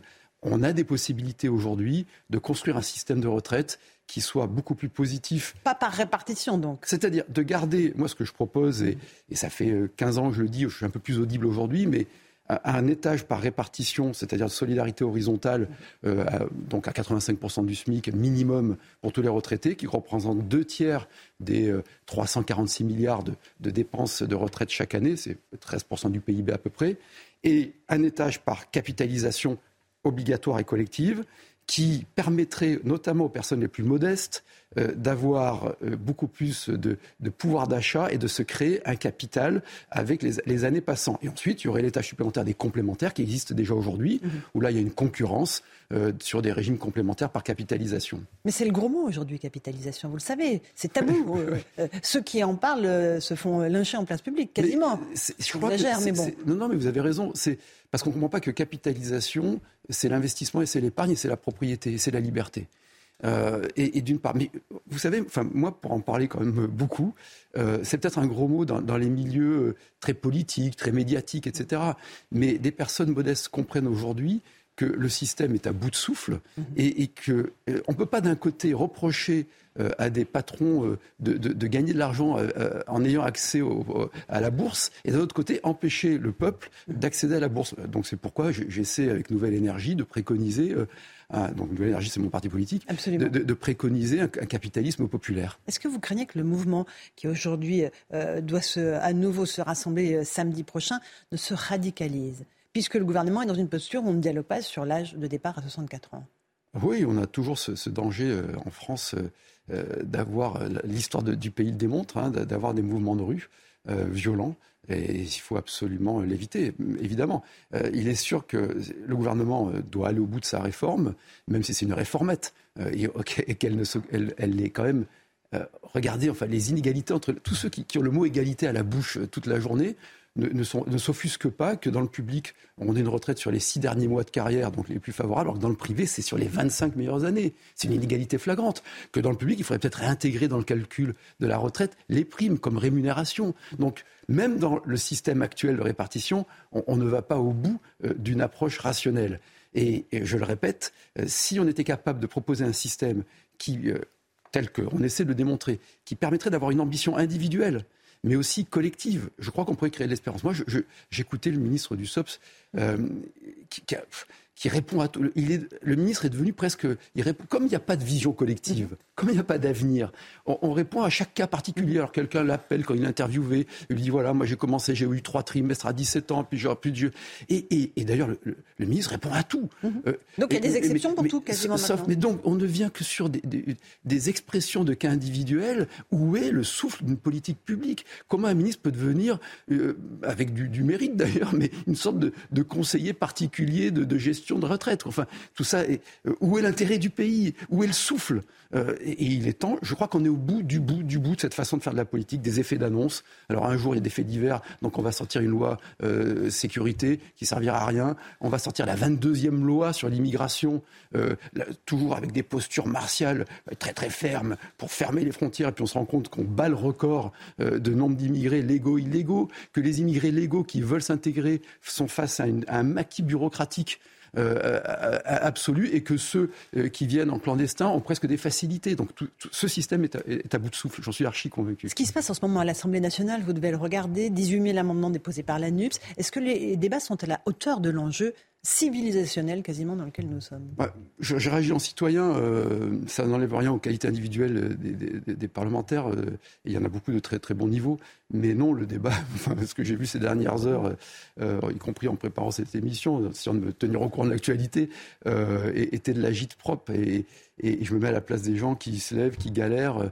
Euh, voilà, j'écoutais aussi euh, des responsables syndicaux, notamment la CGT, euh, qui moi je mhm. bosse plutôt pas mal localement, mais être sentencieux sur la, la, capitalisation, alors qu'il y a un retraite par capitalisation à la Banque de France qui est soutenue par la CGT, alors que la fonction publique, je ne parle pas du préfond, du régime, additionnel de la fonction publique, est collectif et obligatoire, et que tout le monde, ça convient à tout le monde, y compris à la CGT. Et ça fonctionne. Et, hier, je, sortais du, ministère, j'étais à Paris hier, je suis arrivé hier, je sortais du ministère de la Défense, euh, et, aller prendre le métro, et il était cadenassé, et je me disais quand même, euh, aujourd'hui, je crois que c'est 64% de la retraite des, agents de la RATP est payée par les impôts et, on n'avait pas accès au métro. Enfin, un peu de pudeur, me semble-t-il. La misère sociale, c'est pas forcément celle que l'on voit, que l'on entend à l'Assemblée chez la NUPS, qui est, assez, euh, c'est des gens assez privilégiés d'ailleurs, souvent sociologiquement, pas tous. Non, non, il y a aussi des ouvriers, des femmes de ménage. Et, dans, et dans la rue, euh, moi je viens d'un milieu qui est le commerce, où on est obligé de petits commerces, où on est autonome, obligé de se débrouiller, on est obligé de penser à l'avenir, de s'aguerrir. Et, il me semble qu'il y a beaucoup de Français qui, comprennent cela, mhm. contrairement, mais c'est hors des écrans euh, ou des écrans radars médiatiques et politiques. Quoi. Mhm. À l'Assemblée nationale, il y a aussi les Républicains. évidemment, tous les regards sont braqués sur eux, puisqu'ils seront la force d'appoint du gouvernement pour voter cette réforme. Est-ce que vous comprenez ce qui se passe au sein de votre famille politique? Euh, Ciotti veut voter cette réforme, même si elle est imparfaite. Euh, il y a eu des améliorations accordées par la Première ministre Elisabeth Borne, mais il y en a d'autres qui jouent des partitions beaucoup plus personnelles. Je pense à Aurélien Pradier. Vous comprenez à quoi joue votre famille politique? Bah, euh, Je pense que Eric Ciotti, euh, Marlex et, Bruno Retailleau ont raison de dire attendez, on est quand même dans un parti qui depuis des années dit qu'il faut ajuster comptablement le système même si je pense qu'il faut aller beaucoup plus loin, changer de système. Ça, c'est un autre débat, je viens de l'évoquer. Ajouter le système, et on parlait de retraite à 65 ans, et donc on va pas, enfin, il faut être cohérent. Le pire serait d'être de, de, démagogue, de, chercher l'assentiment immédiat et d'être incohérent. C'est ce qui, dans le temps, affaiblit encore plus et ce qui nous a amené à, faire moins de 5% à la présidentielle. Donc il faut de la constance, il faut de la cohérence et, puis euh, et, surtout montrer qu'on est, défavorable à la politique globale qui est menée. Sur cette réforme-là, essayer de l'enrichir et, mais de ne pas être en contradiction et construire un avenir. C'est vraiment un impératif. Est-ce que LR peut mourir de ses contradictions? C'est Bruno Retailleau qui l'a dit. Oui, il a raison, Bruno Retailleau. LR peut mourir de ses contradictions, mais LR aussi peut renaître de sa constance et de sa cohérence. Et c'est ça qu'on doit construire. Euh, Éric Ciotti, euh, dans une interview à dans Paris Match, défend la valeur travail. Il dit il y en a marre euh, que l'on fasse l'éloge de la paresse. La valeur travail, c'est une des valeurs fondamentales de la droite. Évidemment, vous êtes d'accord oui, oui, je suis d'accord. D'ailleurs, c'est étonnant, cet éloge de la paresse. moi, je suis pour le droit à la paresse mais à condition qu'on l'assume soi-même. C'est-à-dire que ce ne soit pas les collègues du bureau qui payent pour le paresseux euh, ou, le, ou, le, ou, le, contribuable euh, qui paye pour le paresseux. Donc chacun a le droit, et d'ailleurs c'est bien parfois de, de, paresseux, mais euh, hors du boulot et, et, et, sans demander aux autres sans dire aux autres, vous me devez quelque chose et j'ai le droit d'être paresseux. Enfin, on atteint un absolu égoïsme de gens qui se prétendent progressistes. C'est absolument extraordinaire. Est-ce que la droite et l'ambition présidentielle est quelque chose qui, qui, vous titille? Il y a ce livre de Quentin Auster, journaliste à valeur actuelle, Le réveil de la droite. Et si c'était lui? Et si c'était vous, David Lisnard? Est-ce que vous en avez l'envie? Est-ce que vous avez déjà pensé à vous présenter euh, sur la dernière présidentielle? Non. Euh, non, si je suis sincère, sur la dernière présidentielle, j'ai compris dans le système médiatique, et c'est normal d'ailleurs, la présidentielle, c'est aujourd'hui le, point pivot de, la mmh. politique. Et donc, euh, si on veut faire progresser ses idées, son corpus, euh, parler euh, du déclin éducatif et des solutions que l'on a pour retrouver une espérance éducative, parler du défi de l'intelligence artificielle qui va tout balayer et porter une, espérance française et européenne là-dessus et non pas être, devenue la colonie de la Chine et des États-Unis en intelligence artificielle. Bref, mmh. porter une espérance de parler de culture la perspective présidentielle était, importante. Sur la dernière présidentielle, évidemment non. D'ailleurs, c'est le, journaliste qui a fait ce bouquin euh, euh, révèle des, m'a suivi. Et, mais aujourd'hui, bien sûr que je pense à la prochaine perspective, euh, qu'on essaie de construire avec Nouvelle Énergie une offre, un corpus fort, cohérent, avec beaucoup de personnes qui, me rejoignent, y compris des parlementaires, y compris beaucoup d'élus locaux et, beaucoup de citoyens. Et euh, ce qu'il compte aujourd'hui, c'est de créer cette nouvelle espérance qui ne peut passer que par la définition d'un corpus, de rappeler des principes. Que les gens ne veulent pas de nous qu'on réponde à tout. Ce n'est pas le grand taux de, de l'ENA ou question pour un champion. Mais les gens veulent savoir qui ils mandatent, quels sont leurs principes, quelle est notre façon de réagir face à des situations. Et face à cela, rappeler que la liberté est la première source de prospérité et d'émancipation des dignités individuelles, rappeler que l'ordre public est une garantie de la liberté quand il est encadré par, par, le droit, rappeler que l'unité de la nation se fait par une spiritualité commune qui nécessite de maîtriser l'immigration, de se défendre le patrimoine, de transmettre une culture. Enfin, tout cela, on, doit, on peut le porter. Et oui, tout ça me titille, évidemment, parce que je suis passionné de choses publiques et que je suis un citoyen engagé. Donc ça peut être vous Mais ça, c'est tellement présomptueux. On vient d'élire un président de la République, de le réélire. Euh, il y a quatre ans et demi. Il faut être utile pendant ces quatre ans et demi dans l'actualité, euh, lorsqu'il y a un projet, un texte de loi, etc. Et moi, j'essaie de le faire à l'AMF pour euh, améliorer les choses. Mais surtout, l'enjeu, c'est pas la droite. l'enjeu, c'est pas une personne. L'enjeu, c'est de recréer. On est, nous sommes, pardonnez-moi, face à une crise civique majeure. Mmh. Taux d'abstention record, violence, violence sur les élus, euh, euh, désintérêt, c'est peut-être le pire, de la jeunesse pour la chose publique, débats qui sont les mêmes que dans les années 80-90, avec les mêmes défilés, avec les mêmes gestuels, avec euh, la même esthétique, enfin c'est terrible. Et on s'assèche. Donc il faut recréer une espérance démocratique. Et pour cela, il faut qu'il y ait du choix. La démocratie, c'est le choix, et des choix raisonnables. Donc il faut restructurer une confrontation, on peut appeler ça droite-gauche ou autre, raisonnable et forte, comme disait Raymond Aron, quoi, de, la controverse civile. Et donc c'est ça l'enjeu. Et, aujourd'hui, quand je vois que la gauche a abandonné la République, quand je vois le wokisme, le racialisme qui progresse, moi j'ai des gens qui sont très à droite qui viennent vers moi, mais aussi des gens de gauche qui se disent tiens, quelqu'un qui nous parle de culture, d'universalisme républicain, qui ne regarde pas la personne en face par rapport à son sexe ou son âge ou sa condition sociale ou sa religion ou sa couleur de peau, mais par rapport à, à ce qu'elle fait, à un projet commun. Euh, donc il faut on, ne peut pas se on peut pas les, moi j'ai des gamins, on ne peut pas laisser le pays. La France peut-être, doit être une grande nation, une grande puissance, mais ça nécessite un sursaut collectif, ça c'est une évidence. Euh, parmi euh, les, dans les rangs de la droite, Laurent Wauquiez aussi prétend à 2027. Vous comprenez son silence Pourquoi est-ce qu'il n'intervient pas dans le débat actuel qui est, qui est fondamental Moi, je n'ai pas à commenter. Laurent Wauquiez est une personnalité de premier plan, c'est quelqu'un qui a, qui a, qui a un, niveau extrême, qui a une expérience ministérielle, et, et tous on, on a nos défauts et nos qualités. Euh, moi, je, préfère vous, parler de ce que j'essaie d'apporter avec Nouvelle Énergie, avec ceux qui m'accompagnent, et, de, créer une dynamique. Euh, et puis, on verra bien ce qui se passe. Vous avez parlé d'intelligence artificielle. Cannes va accueillir au Palais des Festivals euh, la deuxième édition du Salon international dédié à, cette, à ce thème. C'est un véritable danger pour notre civilisation? C'est un immense potentiel et c'est un immense danger. C'est-à-dire le danger est toujours proportionnel au potentiel. Le XXe siècle aura été le siècle de l'industrie, de, la sortie de la famine de, presque un milliard de personnes, euh, de la prospérité, du confort, de l'émancipation de la femme, et parallèlement aussi, il y a eu la, mort industrielle, hein, avec 14-18, avec la Shoah, etc. Et là, l'intelligence artificielle va tout balayer tout balayer. Euh, on, parle, on parle de ChatGPT, mais, mais c'est le début, c'est encore primaire.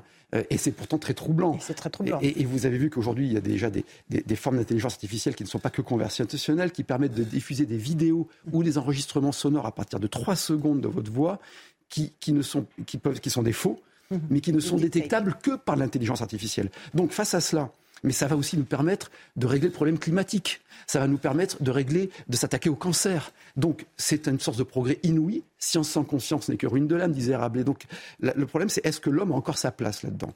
Donc, plutôt que de subir et d'attendre sur le bord de la plage euh, le tsunami euh, au soleil qui va nous, submerger, il faut s'y préparer. Et aujourd'hui, il y a une, une, inconséquence de nos dirigeants qui ne nous préparent pas à cela, euh, qui nous disent pas voilà le potentiel que cela va apporter, mais voilà comment on doit le domestiquer, comment non seulement le réguler, mais porter une ambition industrielle face à la physique quantique, face aux puces nanométriques. Les États-Unis viennent d'injecter des milliards d'euros. Il est temps de créer une DARPA française européenne, c'est-à-dire de mettre en connexion les laboratoires de recherche, de porter cette ambition scientifique, de, refuser d'être en troisième division du monde. L'Europe peut être en première, doit être en première division, et, euh, ça va être un progrès inouï euh, qui va.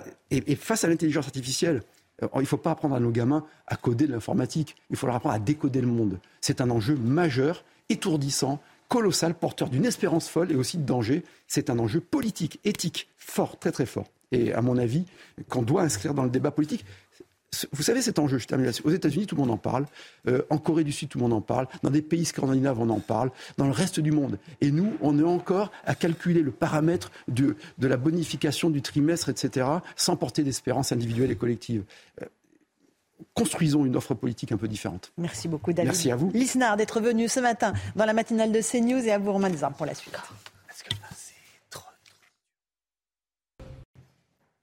C'est News 8h33. Merci à vous, Laurence Ferrari, à votre invité David Lisnard. On va partir tout de suite en Turquie. Regardez ces images.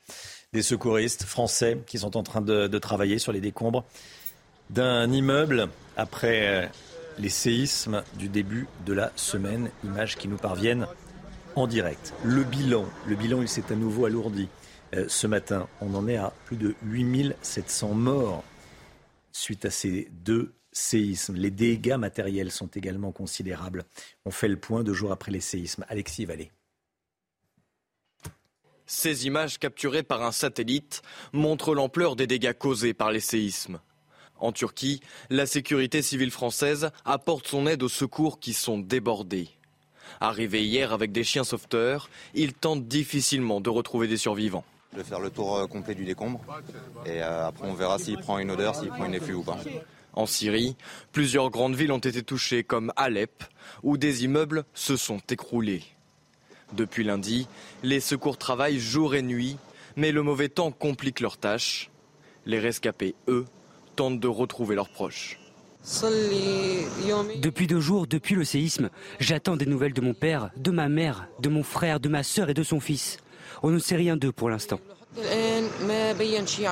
Selon l'Organisation mondiale de la santé, 23 millions de personnes sont potentiellement exposées, dont près de 5 millions sont vulnérables.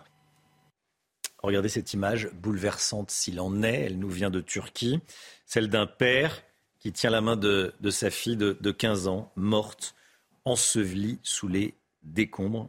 C'est d'une immense tristesse.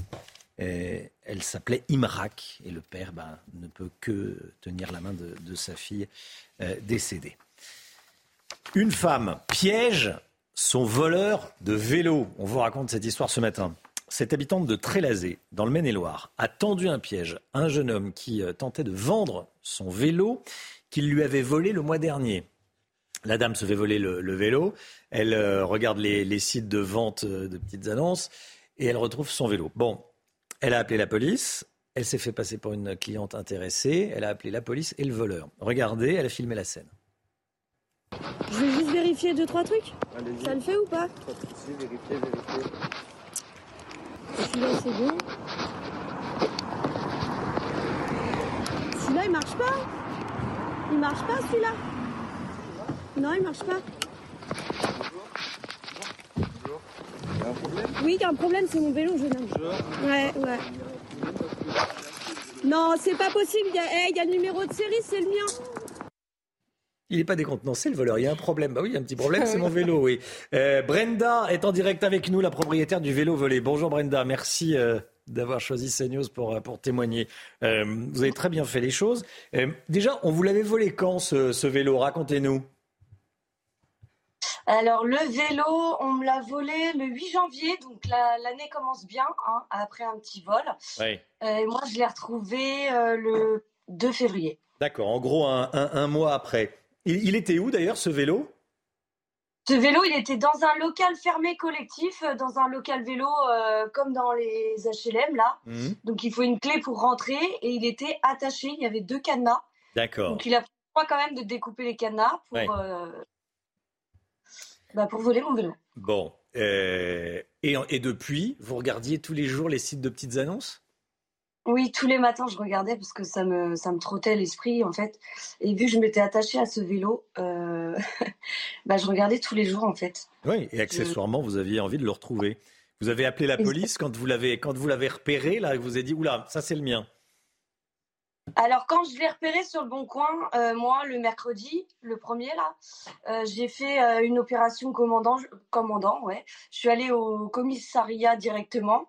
Et euh, on a monté tout un truc pour aller euh, le choper euh, et récupérer mon vélo. D'accord, avec, la, l'aide de la, de la police. C'est la police qui vous a dit, vous, vous, vous appelez le monsieur, vous lui dites j'ai envie d'acheter ce vélo. Il est arrivé tranquillement avec. C'est ça, bah, c'est moi en fait qui ai appelé le monsieur. J'ai pas demandé aux policiers, c'est moi qui ai appelé le monsieur en, lui donnant rendez-vous. Et après, j'ai appelé les commissaires en leur disant qu'il bah, me fallait une équipe pour aller chercher mon vélo. Ah oui. Vous, Et, Ouais. Vous n'avez pas eu peur? Non. C'est un petit gamin, donc euh, clairement, euh, on va pas se laisser faire par des petits gamins. non, ça, vous avez raison. Vous avez raison. Euh, qu'est-ce qu'il est devenu, lui? Vous le connaissiez ah bah, Vous le connaissiez de vue ou pas? Eh bien, en fait, moi, là où j'habite, du coup, j'y travaille aussi. et lui, il est tout le temps sur la place. Donc, il est là, il fait ses petites affaires, euh, il deal un petit peu, euh, il vole, il agresse les gens. Il est vraiment, euh, il est vraiment pas culotté pour un gamin de 17 ans en fait de faire des choses comme ça. Quoi.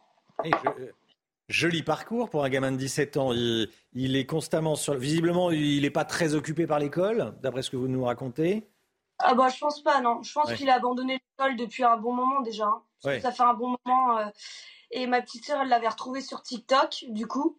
Donc, il s'affiche avec le maire euh, de Trélazé. Euh, il s'affiche avec les policiers en les insultant. Non, mais c'est vraiment. Euh, c'est vraiment une épave, en fait. Il a choisi la délinquance. Hein. Il pourrait aller à l'école. L'école est gratuite en France. On voilà, lui, il a choisi la, délinquance. Bon, écoutez, et vous savez ce qu'il est devenu d'ailleurs? Bah là, du coup, il est sorti, il se traîne tranquille dans le quartier, il fait le fier parce que du coup, il a fait le buzz euh, sur TikTok. Euh, enfin, il est fier de sa bêtise, quoi. Donc, euh, je pense qu'il n'a pas compris ce qui lui attendait. J'espère qu'il va être qu'il va être puni très très clairement. Je pense que là. Là, je pense qu'il est temps de faire quelque chose avec ce gamin-là parce que c'est plus possible. Hein. On verra Tous les que la justice décide. On verra ce que la justice décide. Hein. On verra c'est pas pas certain qu'il soit puni à la hauteur de ce qu'il a fait. Enfin, en tout cas, euh, restez avec nous. On a posé la question Et tous les matins, dans la matinale de CNews, il y a une chronique qui s'appelle C'est votre avis. On pose la question sur une question d'actualité. On a posé la question ce matin sur ce qui vous est arrivé. Donc, est-ce que vous comprenez cette femme qui a piégé son voleur de vélo? Écoutez les réponses, c'est votre avis. Si j'avais pu retrouver mon vélo et piéger le mec, bah bien sûr, je l'aurais fait. Moi, j'aurais prévenu la police d'abord et, j'aurais de... et c'est eux qui auraient donné rendez-vous au voleur. Elle a, bien fait, hein, elle a fait un bon plan. Bah, c'est très bien, enfin, j'aurais fait la même chose. Il y a une justice dans ce pays, c'est rassurant. voilà, il y a quand même beaucoup de gens qui, euh, qui vous donnent raison. Hein. Bah, de toute façon, j'avais lu les commentaires, moi, sur la vidéo, du coup, qui a fuité euh, sur les réseaux. Et c'est vrai que, bon, euh, les commentaires, des fois, c'est pas toujours ça. Ça va être Ah, bah, celui-là, il est pas breton. ça va être des petits commentaires bah, qui rassurent quand même, quoi. Oui. Écoutez, euh, voilà, qu'il soit, euh, soit, breton, pas breton, de corse, ah, qui veut, chacun, voilà, on vole pas les vélos. La question elle est juste là, c'est on vole pas les vélos, point barre. Et, quand on vole un vélo, un, on le rend, et deux, on est, on est sanctionné. Bon, voilà, tout, je pense qu'il y a 99% des, des, Français qui pensent ça. Merci beaucoup, Brenda. Merci d'avoir témoigné ce matin dans la matinale CNews. Et voilà, donc vous avez, vous avez récupéré votre vélo. Oui, il dort dans ma chambre, du coup, avec moi. Méthode radicale. Bon, ceci, on rigole, mais vous, ne pouvez plus le laisser dans le local en bas. Non, parce qu'ils ont toujours pas réparé la porte et vu qu'il a tout arraché, euh, moi je prends pas le risque de le remettre en fait. C'est du matériel qui coûte cher et, euh, et voilà. Bon, merci beaucoup. Merci d'avoir témoigné. Bonne journée à vous. Merci beaucoup. Je vous en prie, bonne journée. À bientôt. Au revoir. Euh, on connaît depuis ce matin le bénéfice de Total Energy enregistré l'année dernière. Le groupe pétro-gazier a annoncé un bénéfice net de plus de 20 milliards de dollars. Hein. Oui, une hausse de 28% par rapport à l'année précédente. C'est l'un des meilleurs bénéfices de l'histoire du CAC 40 et on vient d'apprendre à l'instant qu'après ses profits records, Total Energy a augmenté les dividendes et annulé des actions au bénéfice des actionnaires. L'incendie de la rue Erlanger, le procès qui se poursuit, Essia Boulares est jugé aux, assises de Paris pour avoir mis feu à, l'immeuble. On en parle bien sûr depuis le début de la semaine. 10 morts en, 2019, Chana. Hein. Les médecins légistes sont attendus à la barre aujourd'hui. Hier, c'est la famille de l'accusé qui était entendue. Noémie Schulz euh, suit ce procès pour CNews. La journée d'hier a été marquée par le désarroi d'une famille qui semble avoir tout fait pour aider l'accusé. Michel, sa mère d'abord, qui date à 7 ou 8 ans l'âge où sa cadette a commencé à aller mal. L'addiction au sucre, puis à l'alcool, à la drogue dès l'adolescence, une hypersensibilité, l'impossibilité pour Essia de travailler, de s'occuper de son fils, que Michel élève d'ailleurs depuis sa naissance. Je voudrais rappeler que mon mari, moi-même, toute notre famille avons fait tout ce que nous pouvions faire, insiste cette ancienne professeure d'université qui a confié aux victimes, pensez à elle tout les jours. La colère aussi de ses proches a été perceptible face aux lacunes du monde médical. La drogue, l'alcool, c'est la partie émergée de l'iceberg. Nous, on savait qu'il y avait une vraie maladie. On voulait savoir laquelle. On a entendu qu'elle était peut-être polytoxicomane, euh, bipolaire, borderline, mais on n'a jamais eu de diagnostic clair, s'étonne la sœur de l'accusé, qui aujourd'hui encore ne comprend pas comment euh, Sainte-Anne, l'hôpital, a pu laisser Essia sortir quelques jours avant l'incendie alors qu'elle était en plein délire. Elle n'était plus dans la réalité. Elle disait que des chamans lui parlaient je n'avais jamais vu ça. Pour moi, il fallait qu'elle reste, raconte-t-elle avec colère. Aujourd'hui, l'audience sera éprouvante à nouveau euh, pour euh, les victimes avec les auditions, notamment des médecins légistes.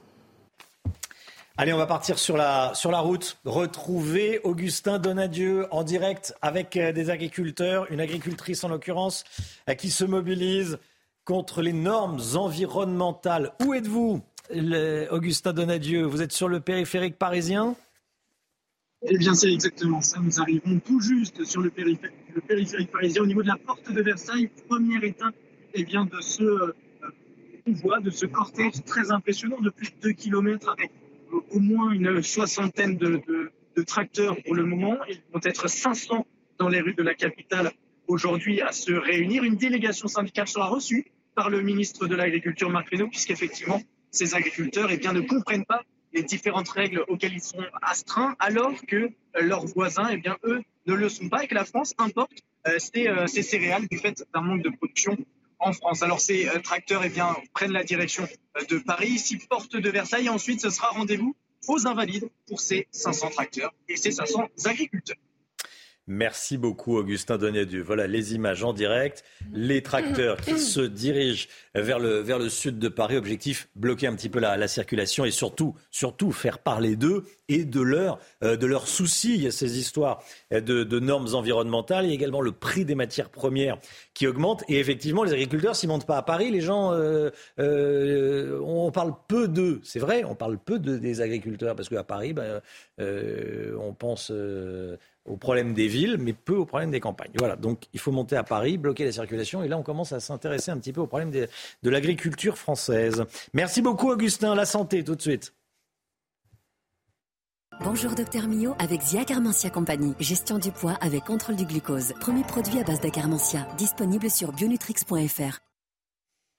Le docteur Brigitte Millot est avec nous. Bonjour Brigitte. Bonjour.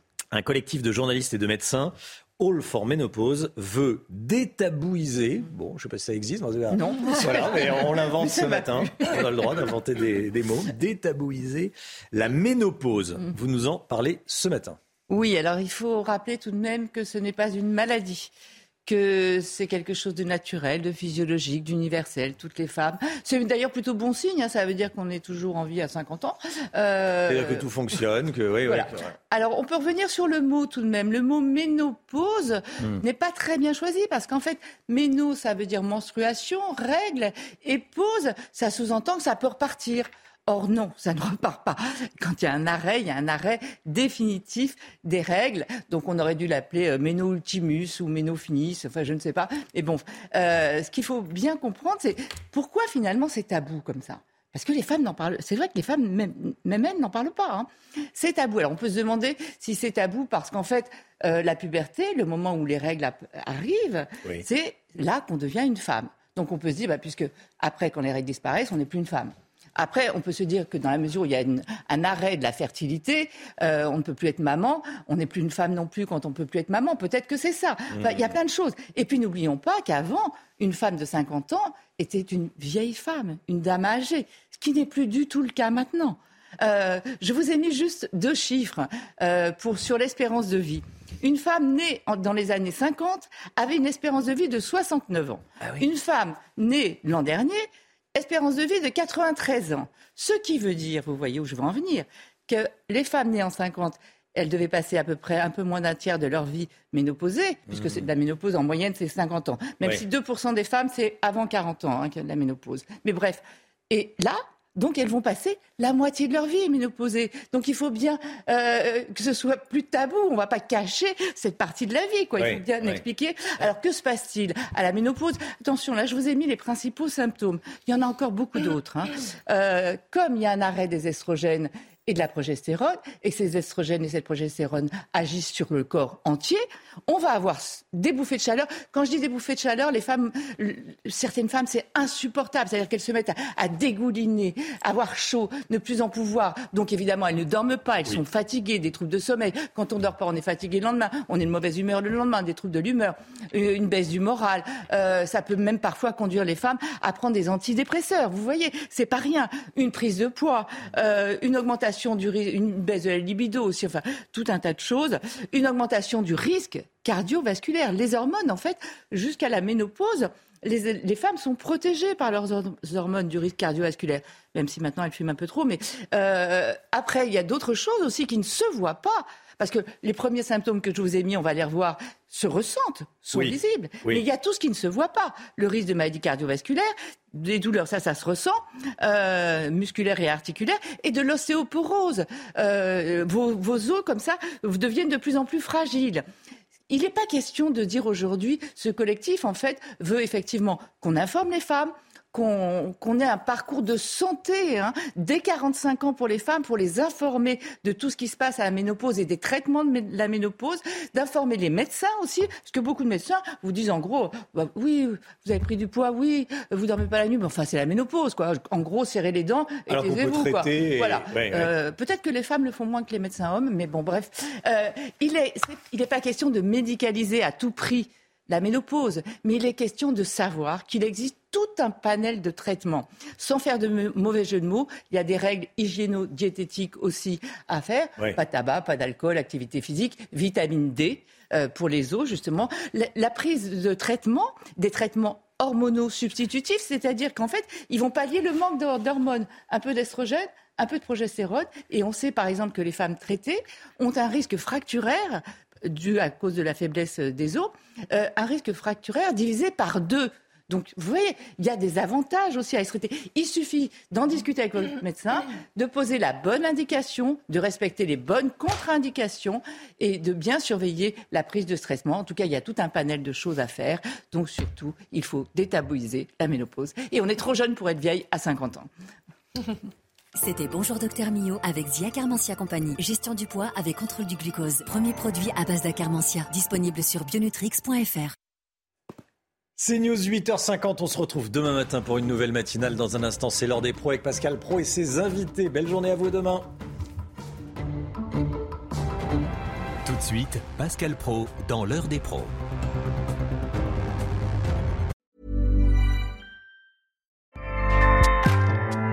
ACAST powers the world's best podcasts. Here's a show that we recommend. This is Roundabout Season 2, and we're back to share more stories from the road and the memories made along the way. We're talking rest stops, if we're stopping to get gas. You will be timed. you will be for sure.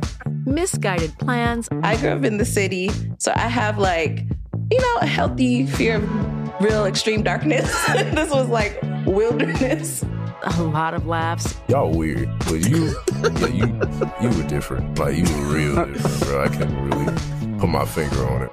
And so much more. Just goes to show that unexpected yeah. things sometimes are the best when it comes to a road trip. Roundabout Season 2, presented by Nissan, is live now with new episodes rolling out every Thursday. Listen and subscribe wherever you get your podcasts.